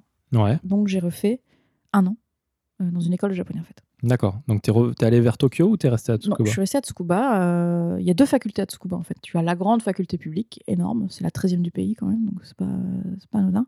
Et surtout, tu as une petite fac privée qui a un cours spécial pour les étrangers Mhm. d'un an en fait euh, de, de japonais en gros. Et euh, j'ai pris ça parce que bah, déjà c'était dans la ville où j'habitais donc ça nécessitait pas de partir. C'était pas excessivement cher par rapport aux écoles que j'avais vues à Tokyo. Mhm. C'était deux fois euh, moins cher, je crois, quasiment. Et en plus, c'était dans une faculté japonaise. Donc ça veut dire que j'allais pouvoir euh, participer à des cours avec des japonais.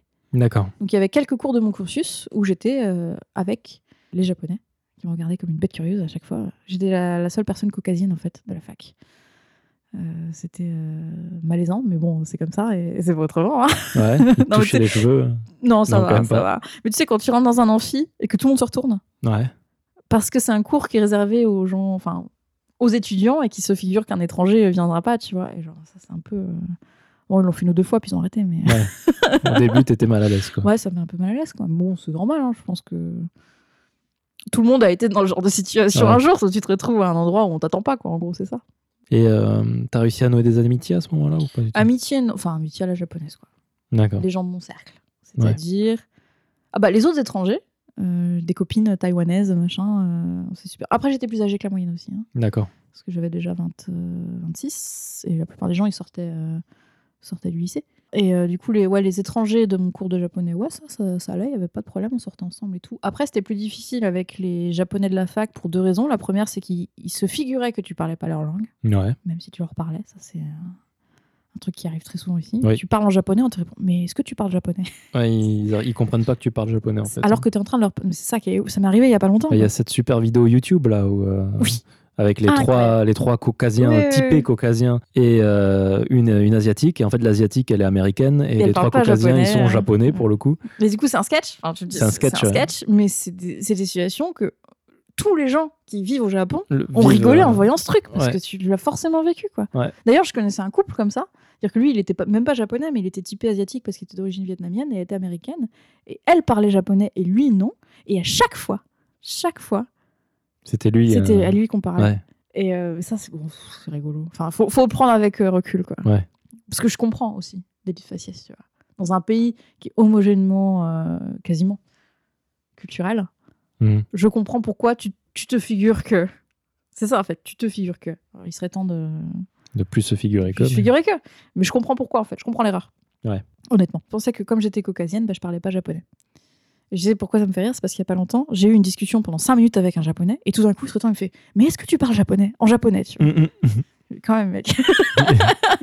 et là, je dis Mais je te parle japonais. Et il s'est rendu compte de sa connerie, il a rigolé. Tu vois. C'est pour ça que je dis Il faut le prendre avec. euh, Ouais. Enfin, moi, en tout cas, j'essaie de le prendre avec, le- avec recul quand ça m'arrive. Bah, vaut mieux. hein. Vaut Vaut, mieux, mieux voilà. rire qu'en pleurer, quoi. Donc, les personnes avec lesquelles je me suis le plus liée euh, pendant cette année-là, c'était celles de mon club de, de thé. Je faisais du, la cérémonie du thé japonaise, en fait. D'accord. Et c'est encore les personnes avec qui j'interagissais le plus, parce que je les voyais toutes les semaines à la même heure, et on était quatre ou cinq, donc forcément on parlait ensemble. Donc ils ont fini par comprendre que je parlais japonais, et on est sortis quelques fois ensemble, mais euh, il y avait quand même une barrière, tu vois, un truc. Ouais. Mm. Que, bon, je faisais pas non plus énormément d'efforts pour, euh, pour franchir, pour être honnête. euh, À l'époque, t'étais seul ou tu vivais avec un copain ou euh, chose comme ça? Je vivais avec quelqu'un, ouais, français du coup. Mais j'avais mon cercle de potes. euh, c'est pour ça que j'adore Tsukuba, c'est parce qu'on avait un cercle de Ouais. potes absolument incroyable là-bas. Et le Gaijin Bar, du coup, qu'on fréquentait. Le fameux euh, Gaijin Bar. assidûment. Ouais. Non, non, pardon maman, toutes les semaines. C'est tout. Non, c'était le rendez-vous. Le vendredi, après le boulot, euh, tout le monde se retrouvait au Gaijin Bar en fait. Donc ça avait deux euh, avantages. Le premier, c'est que c'était la relâche de, la semaine. Ouais. Et puis le deuxième, c'est qu'effectivement, c'est là où j'ai rencontré euh, un de mes meilleurs potes euh, d'ailleurs. Mais c'était un endroit sympa, euh, tenu par des Japonais, mais très gentil, adorable. Qui... Ça, c'est ça, c'est marrant comme, comme anecdote. Je vais peut-être la raconter. Bah, vas-y, ouais. Ça s'appelait, ça s'appelle toujours, tu vois, pourquoi le hot staff, je crois. Le hot stuff. Ouais. Ok. Comme, Comme. du staff qui est chaud. Ouais. On n'a jamais su, pendant 4 ans qu'on vivait là-bas, c'était hot stuff ou hot staff. C'est-à-dire que c'était hot staff. Euh, qui était tenu par un, un vieux papy qui, en fait, avait été euh, membre du conseil d'une banque D'accord. Japonaise. japonaise. Mhm. japonais, le, le staff euh, était entièrement japonais. Je sais plus comment, tout le monde l'appelait papa, enfin c'est auto ça. Et donc du coup c'était ça. Et en fait, il tenait le bar parce que c'était marrant. Déjà pour commencer, tu vois. Et toutes les boissons sont à 500 yens. C'est bien ça. Toutes. Et du coup, on a fini par apprendre qu'il vendait à perte. Parce que c'est marrant. ok. Déjà, tu vois. Ouais. Adorable, adorable. J'adore ce, ce monsieur. Tu as gardé contact avec? Non, non, parce que c'est, c'est- enfin, on le connaissait, on l'appelait par son nom et tout, tu vois. Ouais. Mais euh, non, on est en contact Facebook avec des serveuses. D'accord. Et du coup, il y avait deux serveuses. On a longtemps cru que c'était ses filles d'ailleurs. Et en fait, euh, elles, elles avaient un, un emploi full-time à côté, mais elles venaient là parce que c'était marrant. Parce que c'était marrant. En fait, c'était parce que c'était marrant bar, quoi. C'est ça, mais je sais même pas si elles étaient payées honnêtement. D'accord. Et Bah, c'était marrant. C'était marrant. Mais c'était un endroit génial, un endroit vraiment génial, Ouais. avec du meuble de bric-à-brac euh, qui on pouvait même pas marcher parce que rien n'allait ensemble. Enfin, tu vois le genre quoi. Et alors c'était curieux parce qu'il y avait il y a deux gaijin bars en gros à Tsukuba. Il y a celui-là et un autre qui est vachement plus loin près de la fac. Et je savais pas pourquoi, mais il y avait une espèce de rythme où tu venais une soirée, il y avait personne, il y a le papy qui était dans son canapé qui regardait le match de foot, et tu venais le lendemain, il y avait 50 personnes à l'intérieur, c'était un truc de fou. Et on n'a jamais trop su pourquoi, tu vois. Je pense que c'était bah, les ambiances. Hein. Je me suis dit, il y a pas mal d'étrangers là-bas, euh, donc voilà. Et, euh, et un jour, on apprend qu'il va fermer. Et on était super tristes. C'était moins marrant. C'était moins marrant. C'était moins marrant, euh, bah déjà parce qu'on l'aimait bien, donc on s'est dit, oh, putain, on va plus le voir. Et puis de deux, bah, c'était la fin d'une époque. Je parle comme une vieille. C'était la fin d'une époque. Non, mais c'était vraiment littéralement la fin d'une époque parce qu'au même moment, on a plein. euh, parce que, comme je te dis, c'est une ville de scientifiques, donc tu as beaucoup de gens en fait qui, au bout de 3 ans, 4 ans, s'en vont. Mhm. Beaucoup de turnover en fait. Donc tes amitiés, elles, elles sont super, mais tu sais qu'elles sont vouées. euh, Moi, je fais partie des rares gens qui sont encore au Japon euh, maintenant, tu vois. D'accord. Donc il y avait ça, et puis ces gens qui partaient, donc voilà, c'est la fin d'une époque, tu vois. Donc ils ferment, ils ferment. Et euh, bon, on continue à, à passer à vélo devant, parce que à Tsukuba, tout se fait à vélo, donc on était à vélo. Et un jour, on voit que c'est allumé. Mais alors, on se dit, c'est bizarre, parce qu'ils avaient carrément fait le dernier jour une espèce d'enchère où tu venais dans le bar et tu pouvais acheter tout ce que tu voulais. Je pense que c'était encore vendu à perte, à mon avis. Ouais. Du coup, il y a des gens qui avaient acheté tous les verres, les tables. Je me suis dit, mais il doit plus rien avoir dedans, machin. Et euh, on le voit deux, trois fois allumé de loin. On se dit, c'est bizarre, on va aller voir. Et en fait, euh, papy se faisait tellement chier à la retraite qu'il a réouvert. D'accord. Il a réouvert. il a réouvert. Il n'y avait plus de meubles. Mais je crois qu'ils en avaient racheté, du coup. Je sais pas. Il y a des trucs qu'ils n'avaient pas dû réussir à bazarder, j'en sais rien. Mais euh, du coup, papy avait réouvert, donc on était contents. On y a, enfin, on y habite plus, mais euh, Vous y revenez de temps en temps. On y est retourné pour un mariage en fait, Mhm. le mariage d'une personne justement qu'on a rencontré là-bas. Et euh, du coup, on a été, je crois qu'on a été faire coucou quoi, parce que voilà, c'est, je sais pas, c'est souvenirs du- d'une époque quoi. C'était vraiment vraiment trop bien. Et du coup, il a réouvert parce qu'il s'ennuyait. Et ça, il a continué à vendre ses, ses boissons à perte parce que c'est marrant. Genre, ça, c'est Écoute, euh, c'est bien. Non, mais un... ben, tu vois, euh, si on doit parler d'amitié, même si lui, je pense qu'il se souvient plus de mon nom. Et c'est pas parce que j'allais boire dans son bar souvent, tu vois, mais c'est juste que, ouais, on a loué une espèce de. Un lien, quoi. un lien. Mhm. Ouais. C'est c'est pour ça que l'amitié est différente en France et au Japon. Tu vois. Si tu lis pas de la même façon. euh, Par exemple, il y a un petit restaurant à côté, on l'appelait le, le wagon. Parce que c'était un, un, un izakaya, un yakitori en fait, Mhm. dans un wagon. Je sais pas comment. Je sais plus nous raconter cette histoire. Comment ils se sont retrouvés avec un wagon dans leur parking. Ouais. Ils ont Mais- ouvert un restaurant dedans. D'accord. Et du coup, c'était un peu de bric-à-brac aussi, parce que tu t'imagines bien qu'un wagon, c'est pas assez bien pour ouvrir un restaurant. Ouais, donc, il ouais. y avait une espèce de, de dépendance où il y avait la cuisine, et puis ils dormaient un peu derrière, et machin. Pareil, on y allait, euh, pas toutes les semaines, mais euh, quasi. hein. Du coup, on allait manger là-bas, puis au bar après. Au bar après.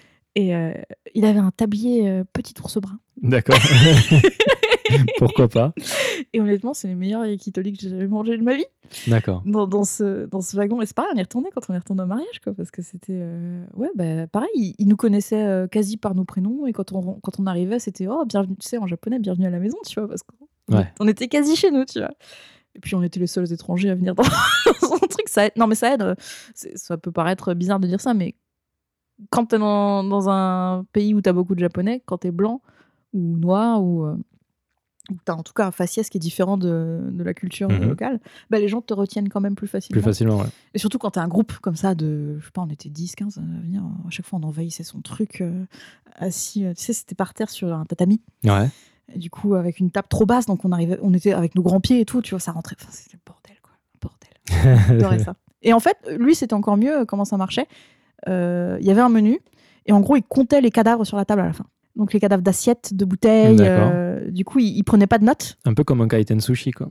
Ouais, un peu. Mhm. Sauf que là, t'avais des trucs qui se perdaient dans la commande. Alors, le kaiten sushi, c'est les sushis euh, qui sont sur des tapis qui, roulants. qui tournent. Et du coup, à la fin, vous empilez vos assiettes et ils Et comptent euh, couleur d'assiette hein. et ça fait Ouais. le prix. Bah là, c'était un peu pareil, sauf que tu avais des, des, des commandes qui se perdaient. Tu Ouais. commandais des trucs, ils arrivaient jamais. D'accord. Mais d'un côté, le fait qu'ils qu'ils comptent sur la table, tu vois, bon, au moins tu. euh, c'est plus proche de la réalité. Voilà, alors, euh, voilà c'était euh, c'était la bonne époque euh. D'accord. de Tsukuba.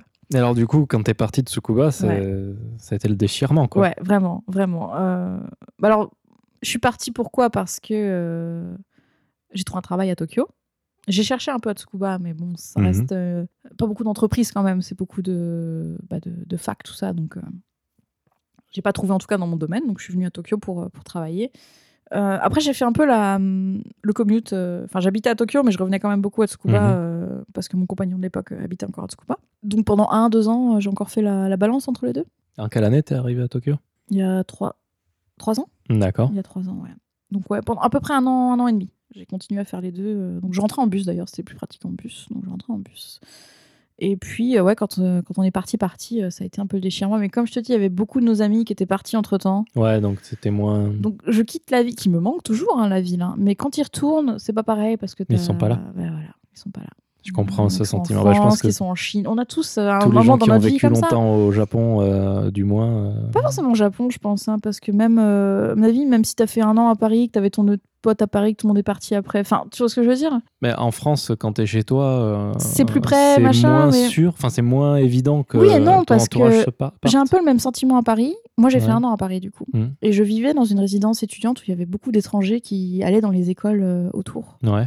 Et du coup, c'était un peu le même genre de, de délire, tu vois. C'est-à-dire qu'au bout d'un an, tout le monde est parti. Alors tu vois, moi Paris, c'est c'est le sentiment différent. C'est-à-dire que tous les gens que j'ai rencontrés euh, avec les expatriations de mon père, Ouais. bah, ils sont à Paris maintenant. Ouais, c'est c'est complètement l'inverse. de...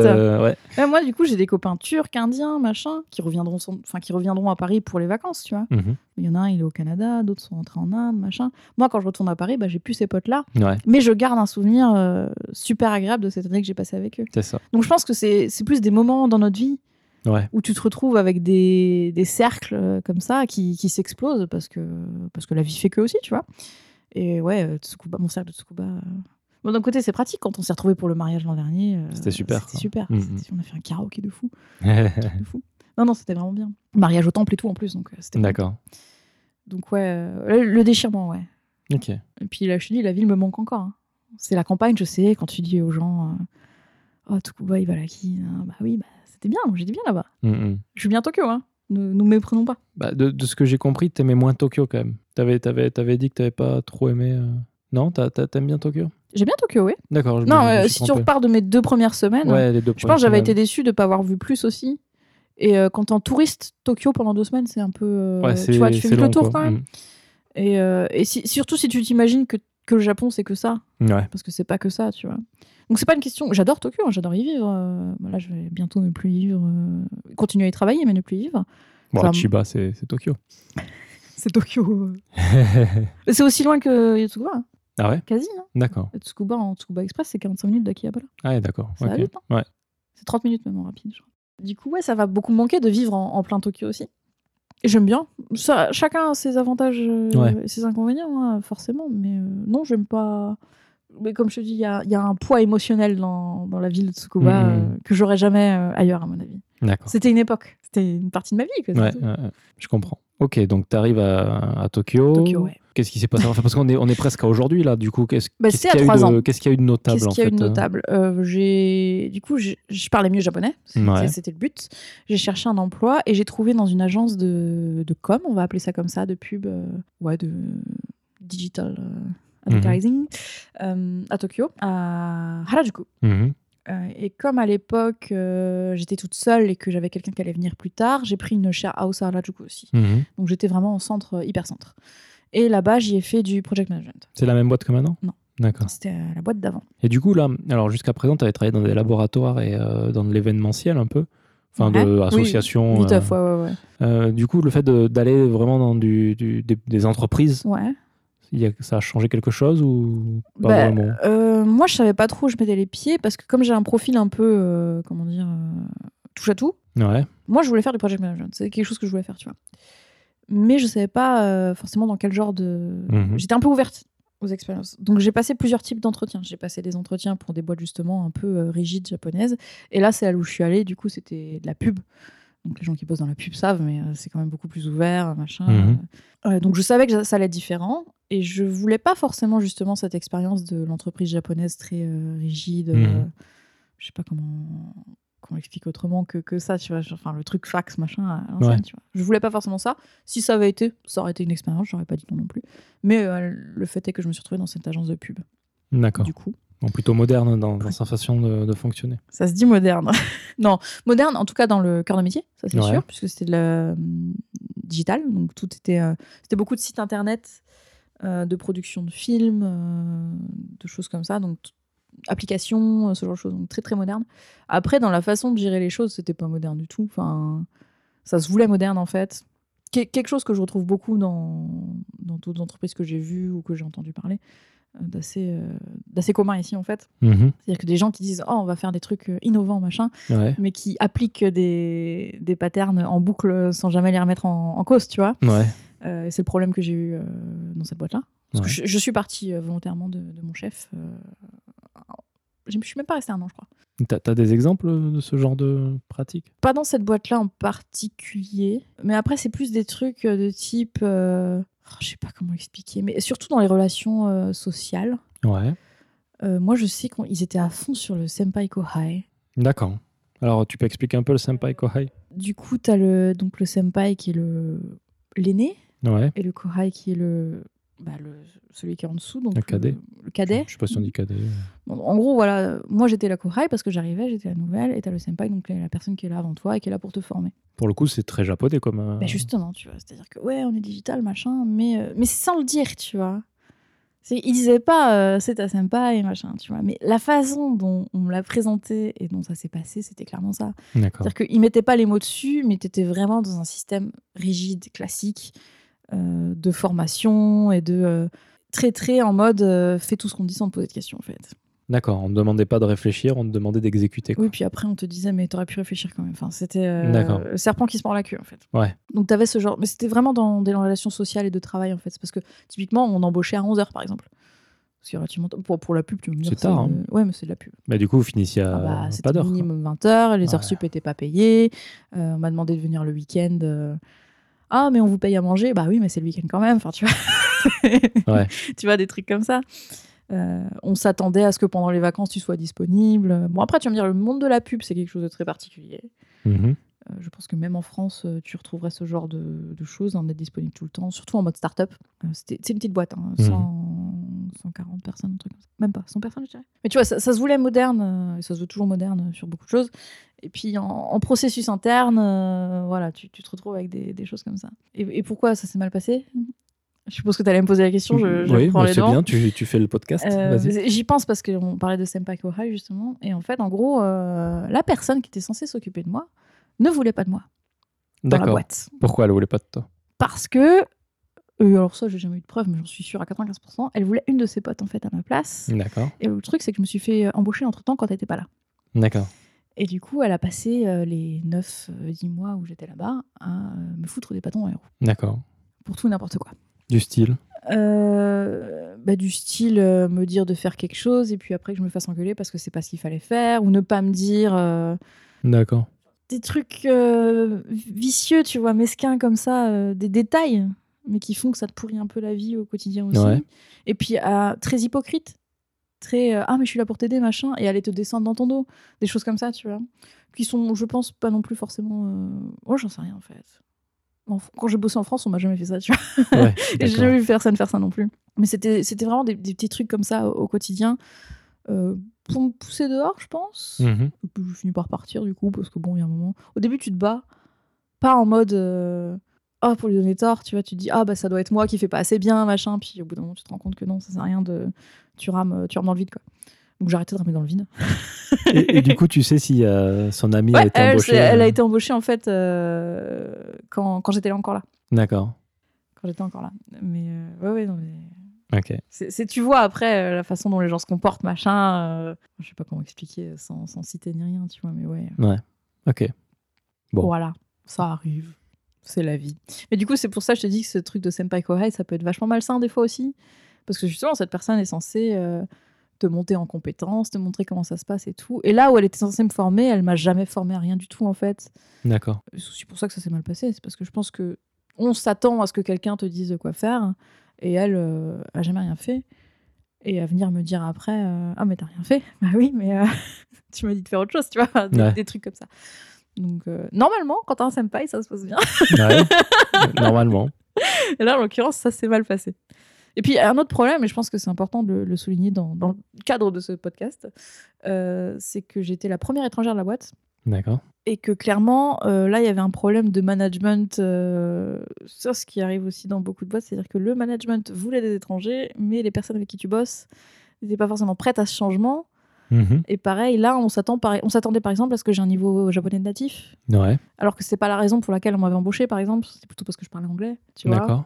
Donc du coup, ouais, t'a- t'a- t'avais un truc un peu à deux vitesses aussi? Quand tu dis que euh, les gens en dessous ne sont pas prêts à ce changement, ça implique quoi en fait? Pour prêt à quoi? Ah, ça implique que euh, travailler dans un environnement interculturel, c'est pas que ça s'apprend forcément, mais il faut en être conscient, tu vois. Mhm. Tu vas pas travailler avec quelqu'un qui n'a pas la même culture ou la même langue, même s'il parle ta langue, hein, la même langue native euh, que toi, de la même façon que tu vas travailler euh, entre toi et moi et français, tu vois. Il y a des repères culturels Mhm. qui sont différents déjà. Et en général, quand tu recrutes un, un étranger, tu le recrutes pas pour faire exactement la même chose que toi. Après, ça dépend des, des métiers aussi. hein. Mais moi, en l'occurrence, dans un métier euh, à, sciences euh, molles, tu vois, enfin management, tout ça, Ouais. tu vas pas me recruter pour que je fasse exactement la même chose. Tu vas te servir justement des atouts que j'ai qui sont un environnement euh, interculturel, une autre langue, etc., pour faire autre chose, quelque chose de différent, tu vois. D'accord. Et on s'attendait de moi à ce que je fasse exactement, enfin, en tout cas, les autres collègues japonais, à ce que je fasse exactement la même chose qu'un japonais.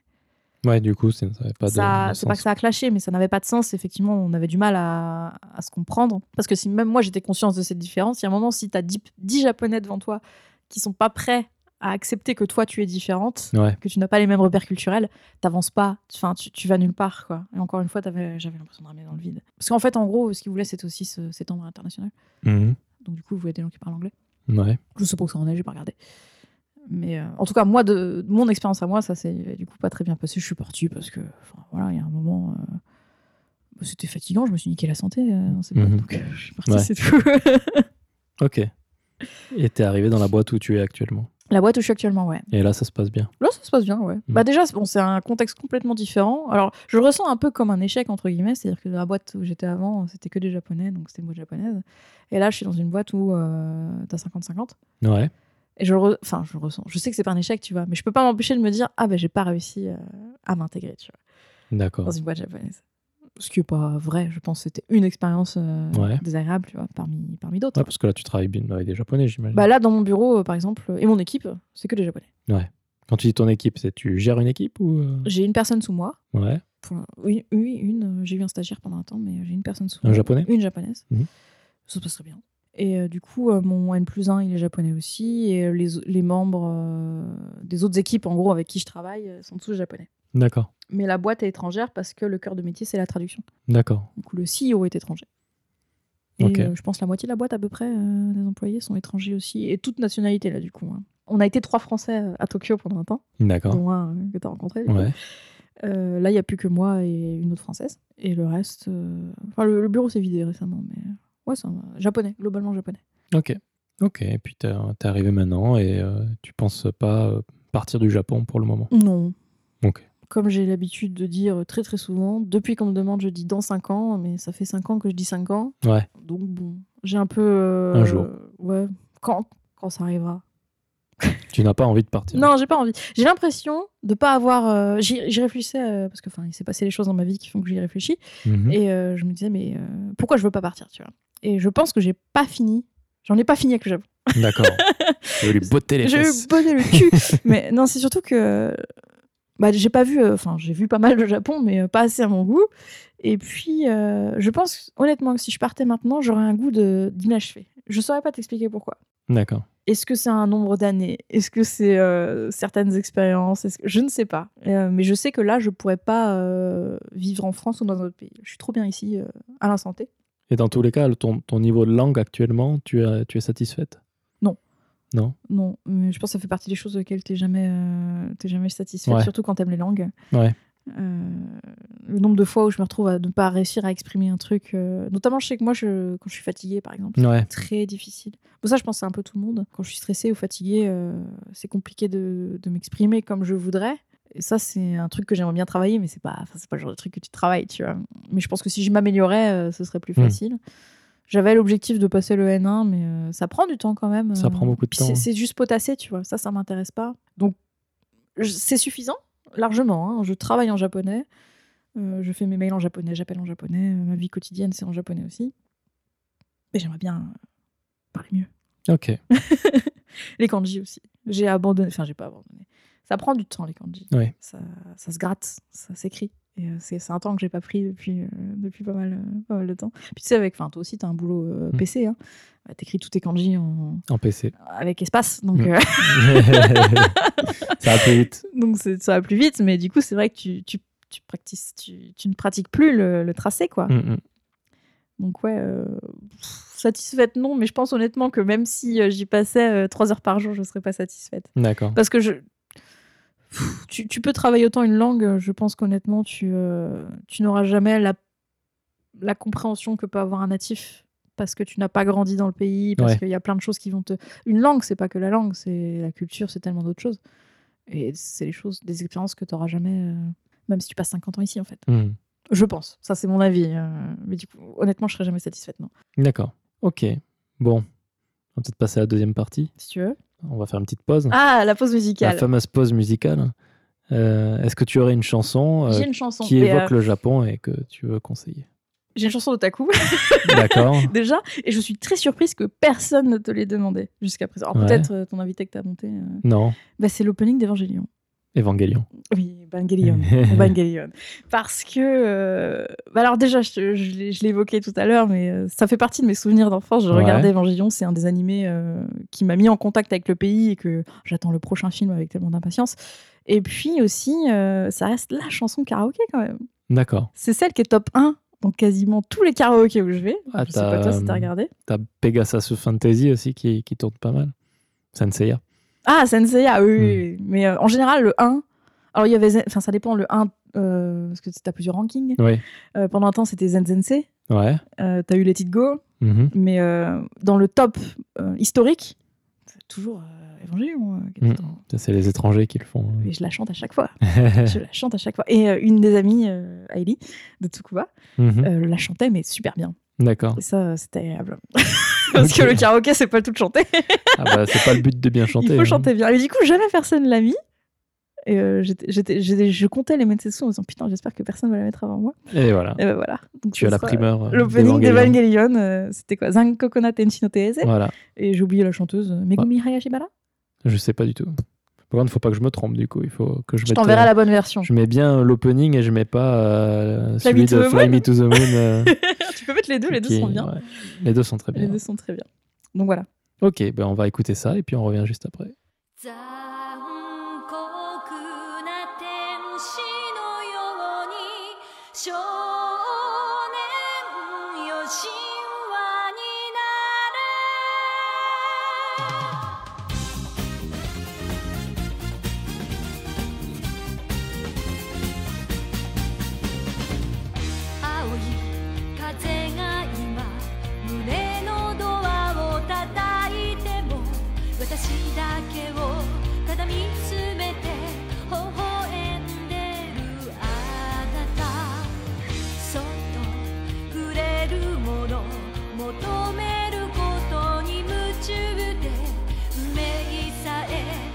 知らない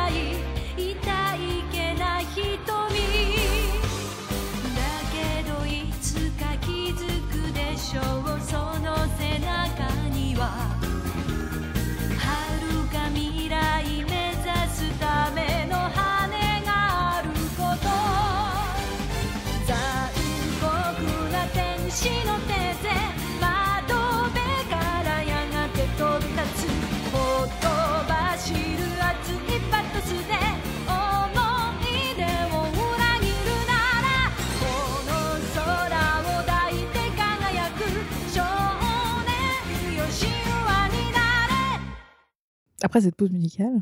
Je dis toujours ça Bah oui. D'accord. Et après, tu te sens qu'on n'a pas vraiment écouté. Ah non, non, ça, ça, je le fais plus maintenant. Je le fais plus parce que parce que je l'ai trop fait. voilà.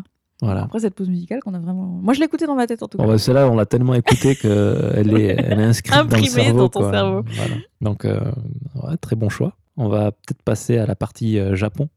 Yes. Parce que pour, pour les gens qui ont écouté tous les Mansetsu et qui ont toujours pas remarqué, la première partie, c'est euh, le parcours Mhm. de la personne pour comprendre ce qu'elle va dire, en fait. Mhm, Et euh, la deuxième partie, c'est plus sa relation avec le Japon. mhm, Donc, toi, du coup, je vais te poser la question euh, usuelle. Entre le moment où tu es arrivé au Japon et l'idée que tu avais du Japon Ouais. et, euh, et aujourd'hui, Ouais. ça a évolué comment, cette vision nippone tant que ça. Ouais. Moi, j'ai ce parcours où je suis déjà venue deux semaines, puis six mois, un peu évolutif, tu vois. Mhm. Et puis, je fais partie de cette génération euh, Internet où on a eu beaucoup de warnings euh, sur les forums et compagnie en mode non, mais le Japon, c'est pas, euh, Mhm. c'est pas le pays des mangas, machin et tout. Donc, c'est vrai que tu, tu viens avec un espèce de recul déjà un peu prêt, où tu sais que ça va pas être euh, comme dans les animés, mangas, films, enfin, whatever euh, que tu as eu, tu vois, comme contact. Ouais. Et puis c'est vrai que comme j'ai fait la LCE, bah, tu es en contact avec un petit peu plus de sociologie, de littérature. Donc tu as une vision peut-être un petit peu plus globale du Japon avant d'arriver là. Ouais. Et puis euh, beaucoup de blogs. Mhm. Et j'ai lu, moi je, voilà, je, je lis beaucoup. Et j'ai lu beaucoup de, de blogs où j'ai vu beaucoup de vidéos de gens qui étaient là. Donc c'est vrai que tu as, accès à des témoignages Mhm. Avant de venir, du coup, de gens qui ont travaillé dans des boîtes japonaises, qui ont vécu en- au Japon un certain temps, etc. Je pense à Sonian, Mhm. Oui. Elle, en a Voilà, elle en par bavé, exemple. elle. on a bavé, mais elle a vécu là un certain temps. C'est vrai qu'elle a beaucoup de recul sur la situation, par Ouais. exemple. Après, il lui est arrivé des trucs euh, incroyables aussi. Bah, je crois que ouais, elle, a- elle doit avoir quelque chose pour vivre autant de trucs incroyables. C'est ouf. Le... C'est assez incroyable. Et, et- et Dans tous les sens du terme, en plus. hein. Enfin, je veux dire. euh, j'ai failli la voir pour Mansetsu et elle a eu un empêchement et elle partait deux jours après du Japon. donc, euh, Voilà. raté. Et, euh, Donc, ce genre de témoignage, tu vois, que tu vois avant de venir, qui fait que tu as peut-être euh, ouais, une palette un petit peu plus large euh, du ressenti de ce que ça peut être de vivre ici. Mhm. Ce qui fait que j'ai pas l'impression que ma vision ait énormément évolué, honnêtement. J'ai eu plus d'expériences personnelles. Ouais. Mais euh, les idées, les concepts, je pense que je les avais déjà globalement euh, un peu de base en fait. D'accord. Et que j'ai plus euh, ouais, aiguisé euh, ce que je savais, Mhm. plus précis ou basé sur ouais, les expériences que moi j'ai vécues, tu vois. D'accord. Mais par exemple, euh, le fait qu'en tant que caucasien, tu puisses avoir des expériences un peu désagréables, Mhm. que ce soit dans des restaurants ou machin. Bah ça, je savais que ça pouvait arriver, tu vois. Du coup, le jour où ça t'arrive, c'est vrai que t'es peut-être un peu moins choqué. Mhm. C'est pareil, j'avais vu. Ça, ça peut paraître con, tu vois, mais dire j'ai vu des vidéos dans d'autres parties du Japon, donc quand j'y vais, bah t'es moins surpris, etc. Enfin, je sais pas, je sais pas comment expliquer, mais j'ai pas l'impression que. Il y a pas eu de. Tu sais, on parle souvent de ce truc de lune de miel, machin. Ouais, t'as pas eu ce, Moi, j'ai pas eu ça. ce parcours classique où t'arrives, t'as les étoiles dans les yeux, après euh, J'essaie toujours un peu, honnêtement. t'en as hein. marre, et après euh, ça stabilise, et soit tu pars, soit tu restes et t'es content, quoi. Ben, en tout cas, ça fait ouais, 5-6 ans euh, que je suis là. Mhm. T'as toujours les étoiles dans les yeux. Pas. Bah. Ouais, ouais. Mais alors, c'est c'est quoi qui te donne les étoiles dans les yeux? Qu'est-ce qui, qu'est-ce qui est si bien qui, qui fait que. Moi, j'ai- j'aime pas le terme étoile dans les yeux parce que ça fait justement pays euh, bisounours, machin. Ouais. Mais je pense que j'ai jamais eu vraiment ça. Moi, je me réjouis des, des petites conneries. Ouais, Genre les gâchapons, tu vois. Des trucs comme ça. ouais. Les game centers, les karaokés. Tu vois, ces petites conneries comme ça au quotidien qui me foutent la patate. Mhm. Genre les mascottes. Ah, ça me fait délire. Aujourd'hui, je suis allée. gaz, là, De tout. avec ses fesses, là. J'ai pas vu ça. Mascotte euh, bah, de, de l'entreprise du gaz, c'est une espèce de petit ourson avec des grosses fesses. Mais on vit pas au même endroit, donc on n'a pas le même. euh, Bah, je croyais que c'était l'entreprise de J'ai jamais gaz, vu de euh, fesses euh, avec ma facture de gaz. Parce que tu sais, comme, comme il pète, bah, ça fait du Ah, gaz. d'accord, ok. Oh, c'est Mais- fin. Oh, c'est fin. C'est ça. hein. Ouais, mais, euh, parce que je- oh, du coup, je suis allée à Tachikawa aujourd'hui, à l'immigration. Et euh, À Tachikawa, tu vas pas à Shinaga- Shinagawa? Ça va pas, non Trop de monde et tout. Non, j'aime pas les gens, moi. Je vais à Tachikawa. On peut Non, faire non. les deux. Oui, Ah bah je savais pas, parce que moi j'habite plus proche de Tachikawa que de bah oui, t'es con Shinagawa.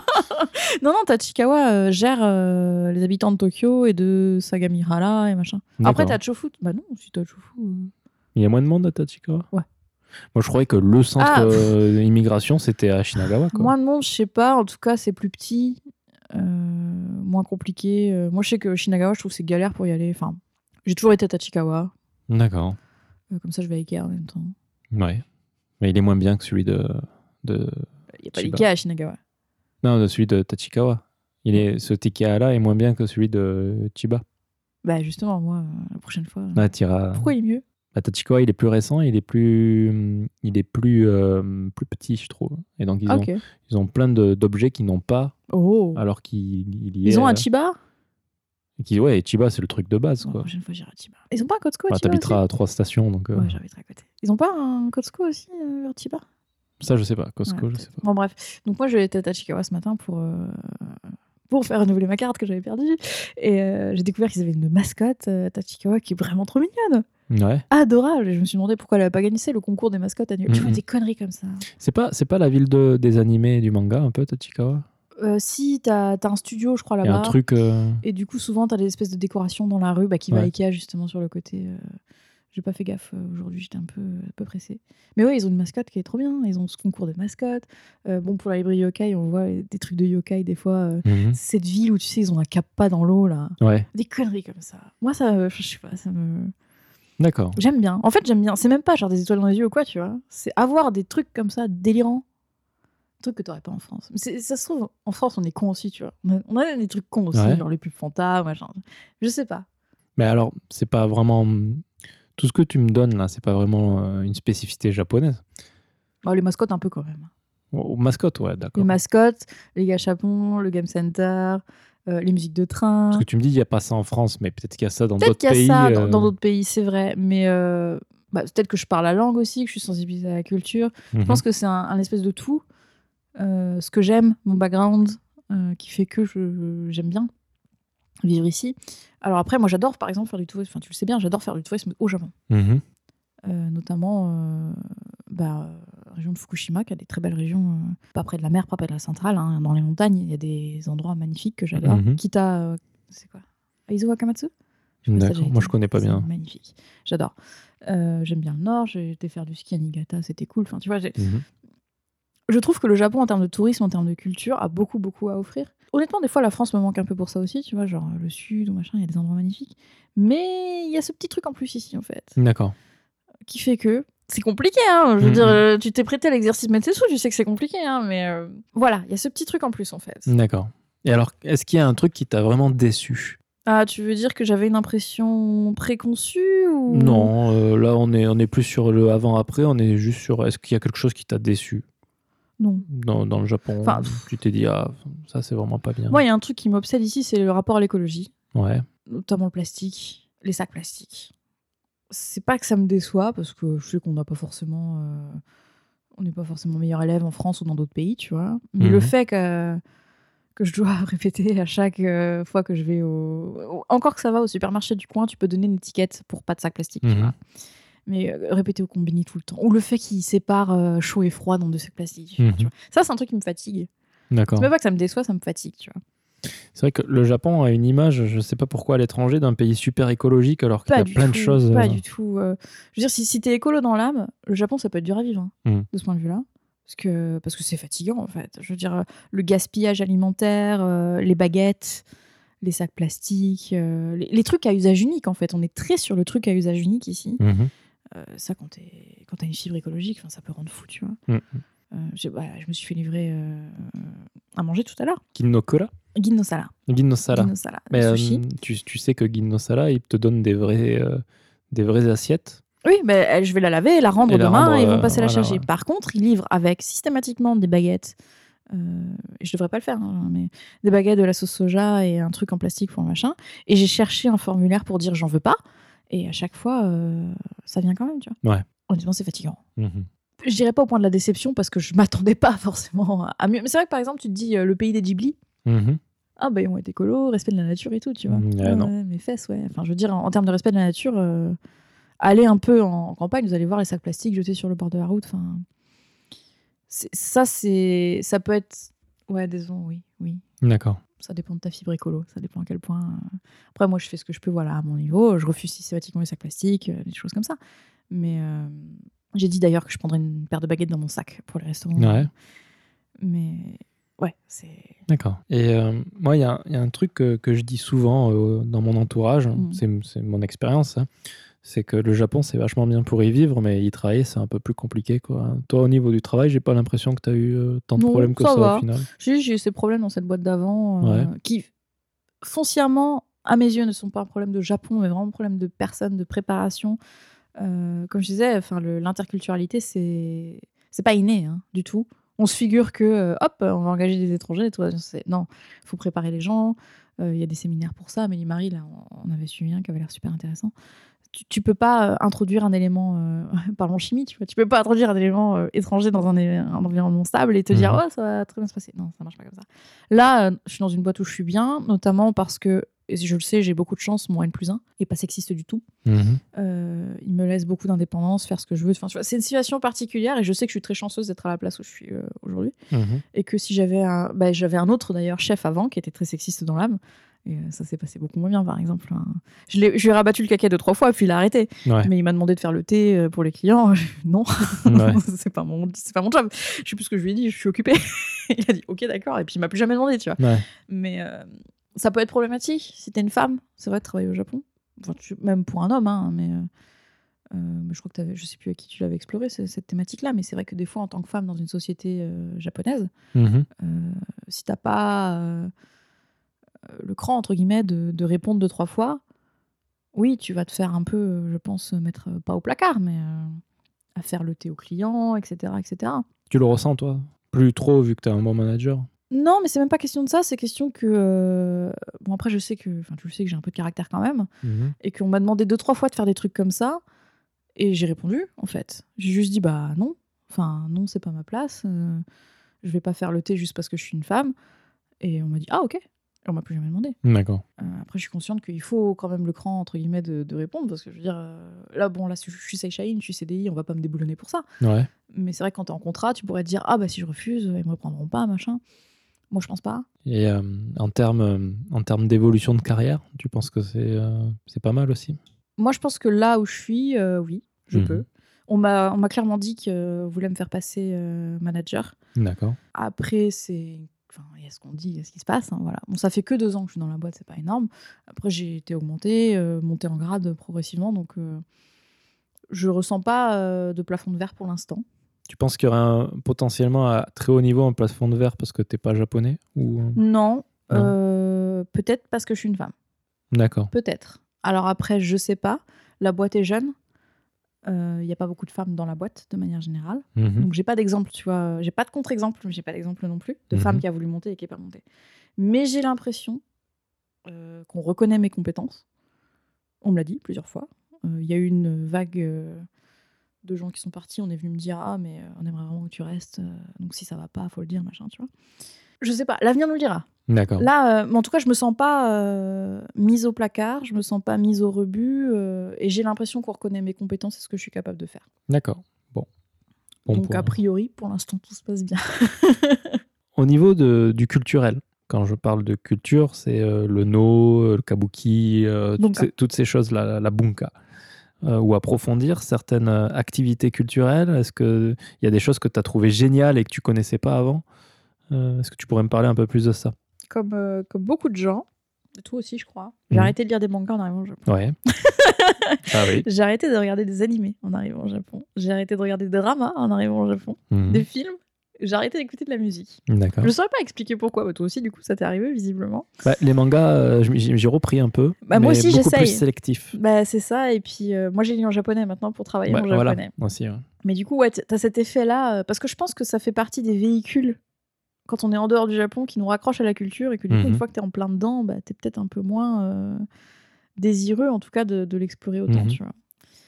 Euh, et puis, t'as moins de temps. La, la vie japonaise te laisse moins de temps. Ouais. Parmi les choses que j'explore récemment, notamment avec toi, du coup, dans notre podcast, euh, on s'est pris tous les deux, je pense, de passion Mhm. pour le yokai, qui est un pan extrêmement précis de la culture japonaise.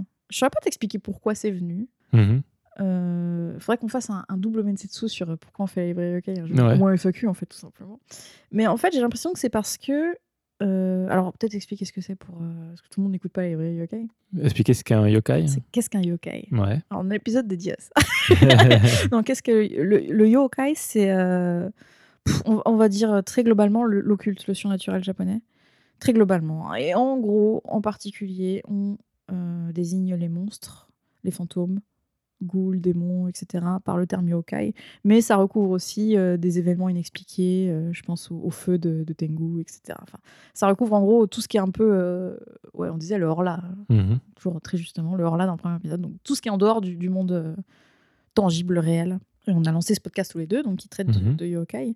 Et je pense qu'on. Tu me diras si je me trompe pas à propos de toi.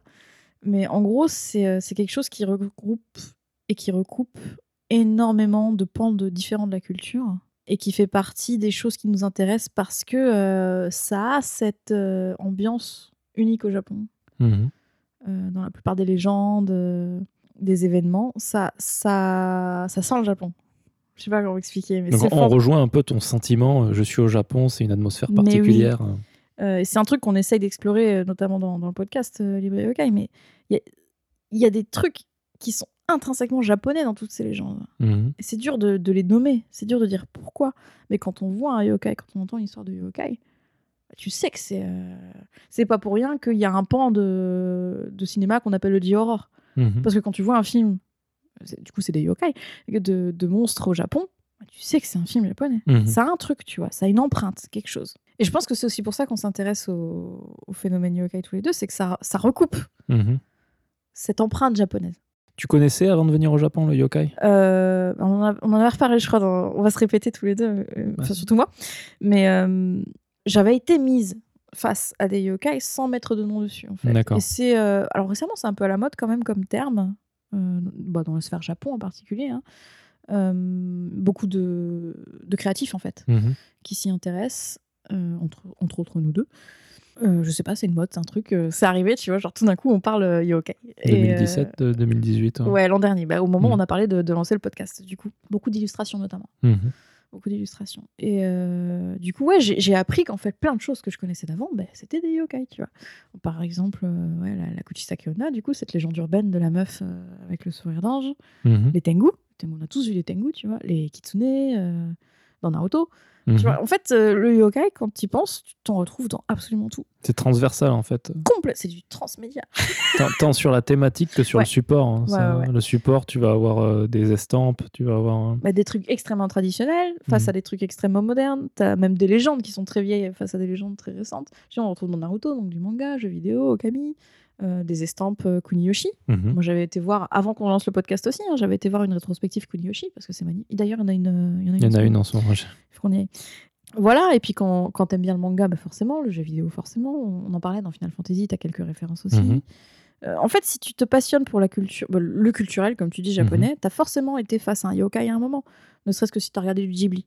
Mhm. Qui, euh, même si c'est pas l'image yokai qu'on se fait euh, d'habitude, le Ghibli, c'est quand même très très yokai en fait. Très hein. yokai. hein. Euh, les Kodama, on Les en Kodama, parlait. ouais. bah, surtout Mononoke. Mononoke Hime et puis Sento Chihiro. C'est les deux qui ont le plus de yoko. Ouais, quoi. après t'as Pompoko évidemment. Mhm. Mais voilà, t'as toujours un peu cet esprit yokai. Mais du coup là, c'est très nature en fait. Magie. Magie, nature, euh, écologie encore, tu vois. Enfin, on retombe sur des thèmes en fait euh, bah, qui nous sont chers aussi, tu vois. Mhm. Mais euh, qui, qui ont cette empreinte, je trouve, de Japon. D'accord. Et je pense que c'est pour ça intrinsèquement que ça me plaît le yokai.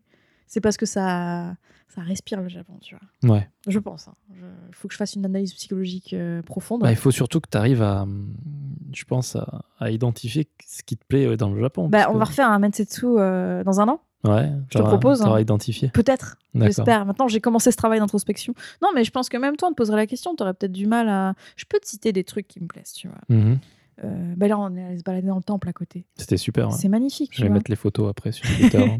T'as, euh, cette lumière, comme tu dis, la lumière des lampes, tu vois. Mm, mm. Ça, c'est Japon.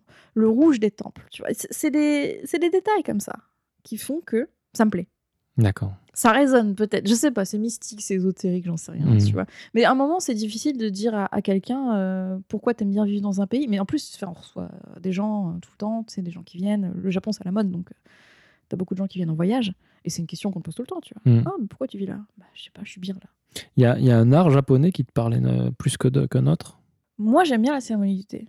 J'ai bien aimé en faire. T'en as fait à haut level? J'en ai fait Mhm. à la fac, du coup, c'était en club. D'accord. Mais on avait une vraie prof et euh, enfin, elle était un peu stricte et tout. Enfin, tu vois, à la- japonaise, tu vois. Ça m'avait bien plu. J'aime bien les estampes, mais moi, je suis pas, je pourrais pas dessiner. Je suis pas Mhm. manuelle, tu vois. Moi, j'écris dans la vie, je, je peux pas dessiner.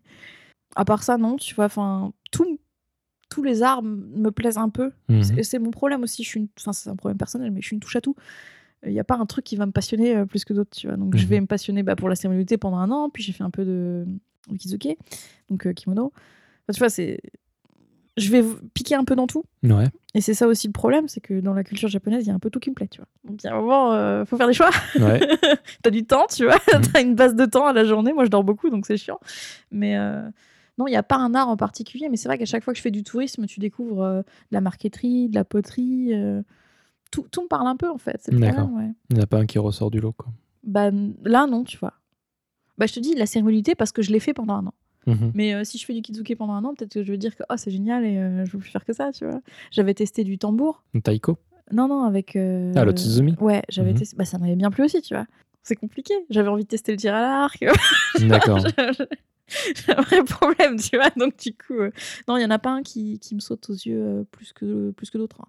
ok. Je sais pas si on peut parler d'art, mais je trouve que les histoires qu'on raconte au Japon, Mhm. euh, elles sont top, tu vois, elles me passionnent. Que ce soit, enfin, on va dire du storytelling de manière générale, tu vois. On en parlait juste avant, le yokai, Mhm. les mangas, les animés, les dramas, les jeux vidéo. C'est pas toujours de la haute voltige, les dramas, par exemple, tu vois. Mais je sais pas, je trouve que les histoires qu'on raconte, Mhm. elles sont intéressantes. Alors moi, je regarde aussi des, euh, on appelle ça, on appelle pas ça des dramas, mais des séries américaines, Mhm. quelques séries françaises, il y en a deux trois qui sont bonnes, tu vois. Mais euh, je reviens toujours au truc japonais, tu vois. Moins les films, par exemple, mais euh, c'est vrai que des mangas ou des animés, ça peut me passionner euh, énormément.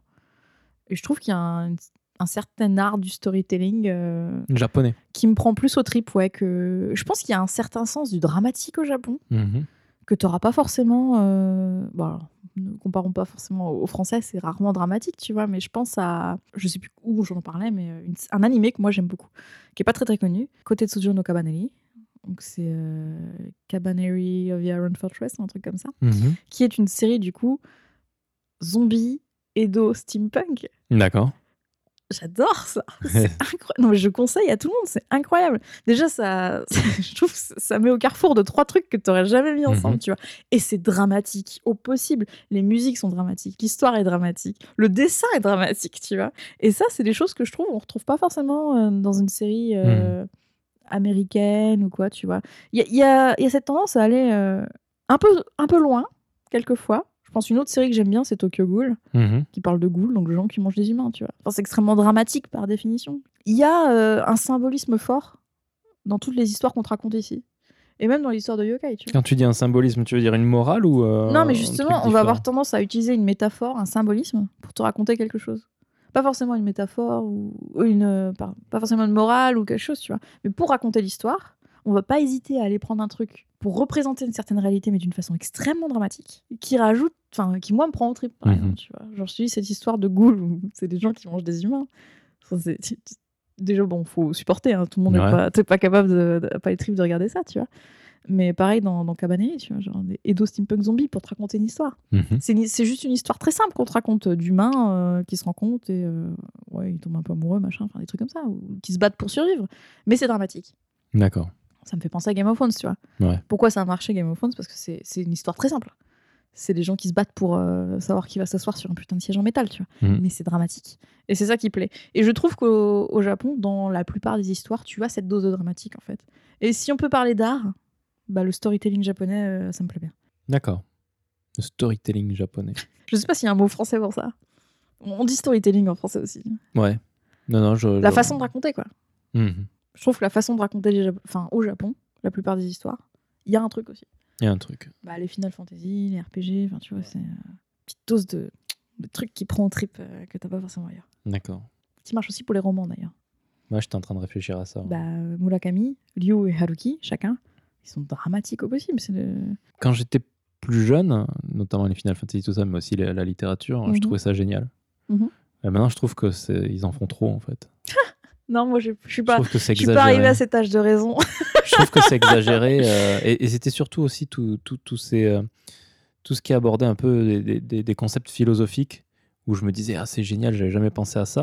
Pff. Mais, euh, mais au final, tu te dis, putain, mais en fait, les, les mecs, ils, ils pleurent pour rien. Quoi. moi, j'ai jamais été trop portée par la philosophie, tu vois. D'accord. Euh, par exemple, euh, j'ai lu il y a pas longtemps Kafka sur le rivage. Le rivage. Ouais, J'ai pas aimé du tout. d'accord. Ah, c'est assez particulier. ouais. Bah ouais, tu vois. Alors, c'est mon premier Haruki Murakami. Mhm. alors, je sais, seulement à 30 ans, machin. Mais moi, je préfère Liu euh, Murakami. Et tu vois, pour moi, le côté philosophique, c'est vraiment pas ce qui m'emporte dans ces Mhm. histoires-là. C'est vraiment plus le côté euh, histoire, ouais. De te laisser porter par cette histoire. D'accord. C'est euh, la suspension de crédibilité et hop, on t'emmène euh, on t'emmène super loin. D'accord. Et alors, Kafka, oui, ça part loin. Ça part dans tous les sens Ouais. à mes yeux, tu vois. Mais Liu Murakami, par exemple, alors lui aussi, il est dramatique au possible. hein. C'est horrible ce qu'il écrit. Littéralement horrible. Parasite. J'ai adoré Parasite. Bah, c'est pareil, c'est... ça t'emmène tellement loin. Tellement, tellement loin. Les bébés de la consigne automatique. voilà, des... des trucs horribles que j'ai lu très jeune. Ça explique peut-être beaucoup de choses. Mais du coup, voilà, pour. euh, D'accord. Si Arche devait choisir, euh, c'est une réponse bâtarde, je suis d'accord, Mhm. mais ce serait peut-être ça. Parce D'accord. que pareil, une estampe, ça te raconte une histoire. Ouais. Tu vois, c'est, une, une façon de dire tout. Ok. Le storytelling japonais. Voilà. Puis ça fait un peu péteux. Le Kojiki. Storytelling japonais. Est-ce que c'est dramatique le Je ne sais Kojiki pas, j'ai pas lu, mais le Genji Monogatari, ça a l'air vachement dramatique. même. Le premier gossip de l'histoire japonais. euh, C'est un peu le voici, euh, le voici du Japon quand même. euh, D'accord. Le Genji Monogatari quand même. C'est des gossips de, de cours. Tu l'as lu? Non. Hmm. ok. Non, mais on a tellement parlé. euh, Ouais. C'est pour ça que j'ai pas envie de le lire aussi. D'accord. On en a trop parlé. Ok. On peut retourner à ta liste. Euh, bah, en fait, ouais, on a, on a fait à peu près le tour. Est-ce que tu aurais. Là, je sais que tu as fait pas mal de, de name drop là, euh, sur tout ce qu'on a Ah dit oui, avant, je, me suis dit merde, je les ai déjà dit, je vais pas pouvoir les redire à la fin. Est-ce que, tu aurais euh, une œuvre à, à conseiller? Ryu Murakami, du coup, pour Mhm. moi, être un, un très bon auteur. À, à bien des égards aussi, parce qu'il a ce regard un petit peu acéré, euh, pas, pas dans le mauvais sens, tu vois, mais il a du recul sur sa propre culture. Bon, après, il est... t'as l'impression qu'il déteste le Japon quand tu le lis, tu vois. Mais d'un côté, ça lui permet d'avoir une écriture. euh, Bon, il y a une écriture particulière, hein, c'est très brut de pomme. hein. Mais euh, ce regard sur la culture qui est un petit peu différent, c'est peut-être aussi grâce à ce genre d'œuvre que j'ai eu, euh, justement, cette palette euh, Mhm. d'émotions différentes. Moi, je sais que j'avais lu Les bébés de la consigne automatique, c'était c'était pour euh, ma LLC au japonais. Et ça m'avait marqué, ça m'avait pas mal marqué. Je sais que celui qui m'a le plus marqué, c'est Parasite. Mhm. Mais je l'ai fait lire il y a pas longtemps à quelqu'un. Bah, moi. T'as pas aimé, toi hein?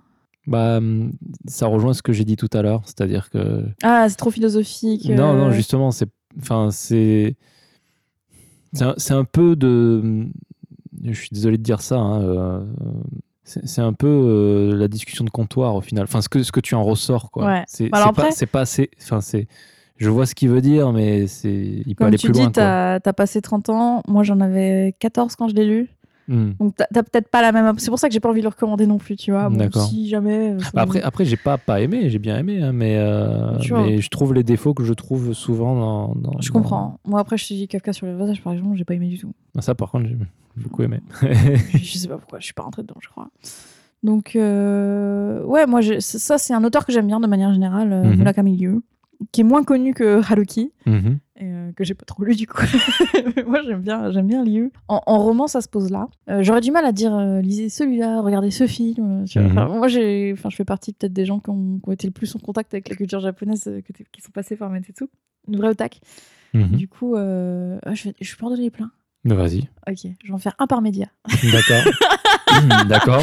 Donc du coup, lisez euh, ouais, Ryu Murakami ou euh, Yokogawa, c'est pas mal. En, en animation, euh, moi je pense aussi au Ghibli, Mhm.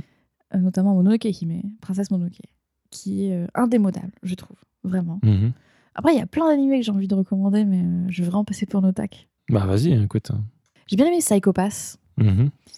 euh, parce que ça a ce petit côté critique euh, à peine déguisé de la société japonaise. D'accord. Je l'ai pas vu encore. c'est de l'ASF, c'est de l'ASF, euh, petit côté Minority Report. Mhm. Euh, mais ouais, t'as as vraiment. euh, Mais c'est intéressant parce que t'as une vraie. euh, T'as souvent ça d'ailleurs, introspection de l'héroïne. Mhm. Qu'est-ce que l'humain. Mais justement, c'est ça que je trouve, ils vont pas assez loin. Faut, faut- je regarderai. ça- ça- Psycho Pass, ça- c'est vraiment pas mal. Mhm. Du coup, ouais. En film, je suis pas très film-film japonais pour le coup. Je sais que j'avais été vachement marquée par Battle Royale. Ouais. Pareil, j'étais jeune, tu vois. Mhm. Et puis premier du nom. hein. Non, il est bien Battle Royale. Moi, j'avais bien aimé. hein. Mhm. Euh, après, bon, le problème euh, des films ou dramas, etc., japonais, c'est que tu as cette façon de jouer Voilà, ouais, ça c'est particulier. qui est quoi. particulière. Mhm. Quoi. Faut le savoir avant de commencer un film japonais, en fait. Je pense. C'est. Tu t'habitues. Mais c'est vrai que quand tu regardes pour la première fois un drama ou un machin, tu te dis mais ils font n'importe quoi, ils savent pas jouer. Ouais. Non, c'est juste que euh, c'est l'héritage en fait du no, etc. hein. Donc t'as une façon de jouer qui est particulière, une façon d'interpréter les personnages en fait qui est particulière et qui est encore une fois dans le dramatique. hein. Mhm. Euh, du coup, Battle Royale, j'avais bien aimé. Ouais. Putain, ça remonte. hein. Oh là là. Retour, euh, retour à l'adolescence. retour à l'adolescence. Pour les films. Et en drama, ça, ça va être vachement vieux. Tu l'as peut-être regardé. Euh, Nobuta Orodius. Non, pas du tout. Oh là là. Euh, c'est Yamapi. Tu sais qui c'est Yamapi? Non. Yamapi, c'est Yamato, je sais pas quoi. C'est un mec de d'Alashi, je crois. Oh là là, non, attends, attends. Faut pas que je dise de conneries là-dessus parce qu'il y a des gens qui vont s'énerver. Mais c'est un mec des Johnny's D'accord. qui a eu sa grande période de gloire. Et ce drama, en fait, c'est un drama, euh, on va dire, feel good. Ouais. Donc, tu as cette, euh, cette fille euh, qui est au, au lycée, ou à lycée, ou au collège, peu importe, et qui est considérée comme euh, trop moche, et il l'appelle Bouta, il l'appelle cochon, tu vois. Je sais pas pour son nez ou je sais plus quoi. Mhm. Et du coup, tu as cette espèce de plan où tu as les deux beaux gosses du lycée qui essayent de faire d'elle euh, une meuf euh, trop cool, machin. C'est vraiment feel good, en fait. euh, Ouais. Et puis, c'est plus profond que ce qu'en ça en a l'air. ça m'a beaucoup marqué quand j'étais à la fac. Ok. Mais j'ai pas de drama récent parce que je trouve, à chaque fois que je, ouais, un peu comme toi, je suis un peu picky maintenant. Tous les dramas que je regarde maintenant, je trouve ça. Le dernier drama que j'ai vu, c'est Kalino Otosan. C'est le drama euh, sur Final Fantasy XIV. Un, un père qui joue Ah. avec son fils à Final Fantasy alors, il XIV. paraît que sur. Alors, j'ai pas regardé, mais Arthur, Mhm. mais sur Netflix, il y a ce drama qui traite de l'homosexualité au Japon. Je crois que Jennifer l'a vu. Mais euh, Et euh, rien que le- quand tu dis ça et que tu vis au Japon, tu Mhm. dis, euh, comment ça Comment ça, ça traite de l'homosexualité au Japon? Et du coup, ça vaut sûrement le coup d'œil, hein, ne serait-ce que pour le sujet traité. Ouais. J'ai fait le tour des médias ou pas? Musique ah, Musique, c'est compliqué aussi. Moi, j'aimais bien ce petit groupe dont vous avez parlé sur No Life qui s'appelait Uplift Spice. Ah oui, Ouais, ils sont connus. Euh, Mais c'est marrant parce qu'ils étaient très connus en France grâce à No Mhm. Life. Et ici, euh, C'est pas très connu. je les ai vus en concert une fois à Nagoya. Mhm. Une salle où il y avait 10 personnes, tu vois. Mais c'est un très bon groupe de musique. J'ai vraiment adoré ce qu'ils ont fait. Mhm. Donc, ouais, je pourrais recommander ça. D'accord. C'est bon? C'est bon. Si j'ai fait le tour Je pense que tu as fait le tour. En Comme général, j'en demande une seule. Mais... Tout le monde sait que je suis une grosse otaque. Mais je pouvais pas choisir. Il y avait trop de trucs. euh. D'accord. Non, je. Après, je sais que ta question, euh, elle veut dire dans le fond un truc euh, à lire avant de venir au Japon. ou, euh, Mais tu vois, Non, pas forcément. Non. Je- je pense à Ludo. Ouais. Je sais pas s'il l'a dit dans Mensetsu. Je sais pas, j'ai pas eu l'occasion de réécouter ce Mensetsu là. Qui disait qu'il avait pas lu de bouquin depuis qu'il était au Japon. Et le dernier qu'il avait lu, c'était dans l'avion pour venir au Japon. Et que c'était un Haruki Murakami. Ah. euh, sur les attentats au gaz sarin. Ah oui, On parle pas- Underground, On je parle pas souviens. de ouais. moi, hein, mais euh, Underground. l'a dit, il, il t'en a parlé. Il a parlé d'Underground, ouais. Mais euh, ça, je suis le- chez lui, il m'en a parlé. Vous l'aurez. euh, Non, plus tard, euh, ou avant, je sais pas. bah, si je reçois les rushs et que je peux le monter, s'il est montable, parce que c'était un live, donc Ouais, ça peut être compliqué, vous l'aurez après celui-là. Mais du coup, Donc ce sera le prochain Mansetsu. Donc un autre euh, Haruki. Euh, Murakami. Euh, ouais. Underground, un, ouais, un très, euh, très bon livre à lire. ouais. Donc ouais, c'est c'est compliqué de choisir. euh, pff, en plus, je suis con, j'aurais juste pu dire Évangélion, tu vois. Ah non, tu l'as dit au début. Bah ouais, mais tu vois, j'ai- tellement name droppé dans, dans cet épisode, c'est bien comme ça, vous avez une bonne, euh, une bonne vision de ma personnalité, je sais pas si c'est une bonne idée ou pas. Mais non, euh, ouais, Évangélion. Bon, Mais ça, c'est personnel, tu vois, c'est parce que ça ça m'a suivi en fait. Mhm. C'est c'est marrant parce que c'est pas fini, Évangélion. Ça va être fini normalement là. je crois en- qu'ils avaient fini les films. Ah non, non, le prochain sort euh, en mars 2020. D'accord. Je vais poser un jour de congé pour aller le voir. D'accord. c'est un truc qui me suit en fait depuis que. Enfin, qui me suit. Que je suis aussi, tu vois. Mais depuis que je suis au contact de la culture japonaise, Mhm. il y a du Évangélion. euh, C'est pour ça, le jour où ça va être fini, ça, ça va me faire drôle. Mm, mm, mm. Si, euh, si le mec. euh, Et c'est fini là, en fait, il refait juste à sa façon. Non D'accord. Ah, tu vois, là, on part en philosophie, ça va pas te plaire. Mais... non, non, bon, on va pas rentrer dans les Non, débats puis on va pas- non, c'est pas un débat, tu vois. Il y a plusieurs euh, hypothèses sur ces films, Mhm. euh, dont une qui me plaît beaucoup, qui dit qu'en fait, ce n'est pas un remake, mais une suite. D'accord. Mais là, c'est du spoil. Bon, c'est pas du spoil, un truc qui est sorti il y a 10 ans. Donc euh, tout, tout- ce qui s'est passé. euh, non, mais que tu sais, à la, fin, cycle, à la fin, plus ou moins, il fait un vœu. Ouais. Et on sait pas ce qu'il fait comme vœu, tu vois. Mais que peut-être le vœu qu'il a fait, c'est que tout recommence, mais mieux. Et ça expliquerait pourquoi il y a ces légères différences, pourquoi il y a Marie, pourquoi euh, Kaoru euh, sur la Lune, etc. vois. D'accord. En fait, ce serait euh, la suite. C'est le vœu qu'il a fait. Et le monde est différent, tu Hmm, ça pourrait être sympa. ouais. vois. Ouais. Et du coup, il y a eu ces 10 minutes diffusées à la Japan Expo là, que j'ai pu voir, euh, parce qu'elles avaient leaké sur YouTube. Mhm. Ça a l'air trop bien. Je suis beaucoup trop excitée. Ça s'entend, je pense que ça, ça s'entend, ça, se- ça, ça- ça se voit en tout Je cas. sautille là. Mais euh, non, non, je suis, euh, je suis, je suis une grosse otaku. ouais. Ok, bah, je connaissais pas ce côté Ce otaku. côté de moi. euh, je découvre, hein, c'est bien. Alors, J'ai dit des trucs intéressants quand Bah même. ouais, ouais, bah, écoute. Et du coup, où est-ce qu'on peut te retrouver alors? Euh. Euh, sur Twitter, où je raconte beaucoup de conneries. Ouais, Euh, at Queen Amandine, comme le Kunaman et puis Amandine. Euh, du coup, dans l'autre podcast, la librairie Yokai. mhm. Euh, Peut-être bientôt dans un autre podcast avec Amélie Marie. Ouais. Amélie Marie qui a été Interviewée, interviewée, euh, je crois que c'est l'épisode ouais, 14 ouais, ou un truc on- comme ça. ouais. On a tourné un petit truc. euh, Je suis en train de le monter. Je suis très en retard, comme, euh, comme beaucoup de choses dans ma vie. Mhm. Et puis, euh, et puis c'est déjà pas mal. Ouais, pas d'Instagram, pas de. Moi aussi, me cherchez, vous trouverez. Ok, d'accord. Stalkez-moi. Ok. un petit peu de pub pour la librairie Yokai, tu veux faire ou... J'ai déjà dit, j'ai dit Ouais. dans l'autre podcast à la librairie Yokai. Bah, tu veux quoi? On en parle un petit peu euh, Non, je sais pas, je, je demandais juste. euh, Du coup, un podcast qu'on fait avec toi. Ouais, Donc, je pense que. Bah, de toute façon, tu avais diffusé le premier épisode sur ton feed. hein, c'est vrai, pour, euh, pour tester euh, le terrain. pour tester. Ça s'était très bien passé. Merci. Merci beaucoup. J'en profite maintenant que je, je suis de retour sur le feed de Mensetsu. Merci pour cet accueil absolument chaleureux. Non, mais du coup, ouais, c'est un podcast où on parle euh, de yokai. Donc, a- j'ai détaillé avant, c'est bon. hein.